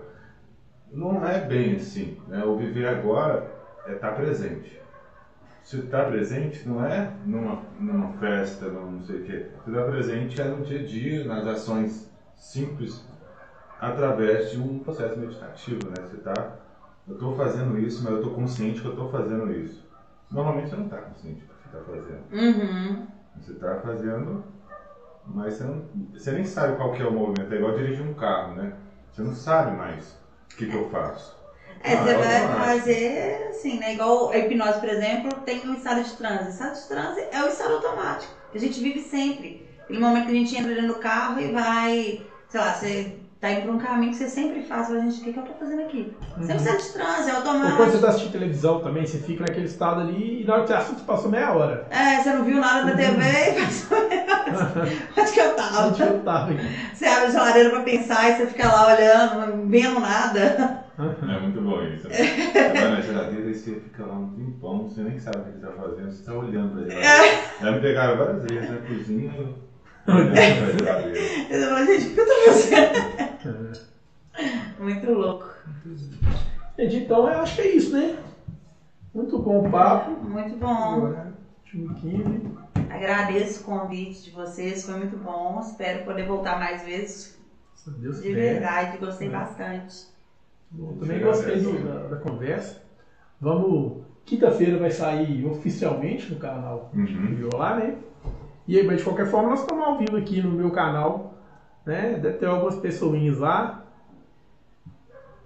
É isso então, né? É... Eu, eu fico lembrando do. Meu filho fica assistindo o Lucas Neto o tempo. Ele fica falando lá, se inscreve no canal, não sei o que. Ele nem sabe é E fica gritando lá. Ele fica gritando. Tá acostumado com isso, né? Mas. É, é mesmo. É tipo aquelas vinhetas de propaganda que a gente via, né? Que ficava no final que a gente falava. Aí eu perguntei, mas o que, que eu escrever no canal? Não sei, não tenho nem ideia. Eu não sei nem que é canal, eu só sei que ele falou isso. Mas depois você se, se inscreve no canal. Ah, é. No canal. Aproveitando, É, Aproveitando, se inscreva no falamos dá um canal. clique no like, Dá um clique no inscreva no like. canal, ativa É, no ativa o sininho também, né? Compartilha com os amigos, compartilha no WhatsApp. Mas na verdade tem uma outra coisa aí, que é o seguinte, você não pode falar muitas coisas para a pessoa fazer, porque senão ela não faz. CTA, Então, assim, né? CTA, Call to Action. Então é o seguinte, é, curta o vídeo, eu acho que isso aí é o mínimo, né? Ativa o sino, porque senão você vai perder as próximas conversas. Também é importante. E inscreve no canal, senão também você vai perder as próximas conversas. E aí, É toda segunda-feira, às Vamos 19 gravar horas, às 19. vamos gravar até às 21. E, e aí, é, vai ser Esse ao agora vivo, vai né? sair, ao- é, vai sair na quinta-feira, às 19 horas, no canal, oficialmente. E, mas sempre na segunda, né? Sempre na segunda, Beleza. esse horário. Muito bom. Muito É bom, isso. galera. Eu sou o Paulo Vale, Sou o Xandão. Terapeuta. terapeuta. E um abraço e até a próxima. Tchau.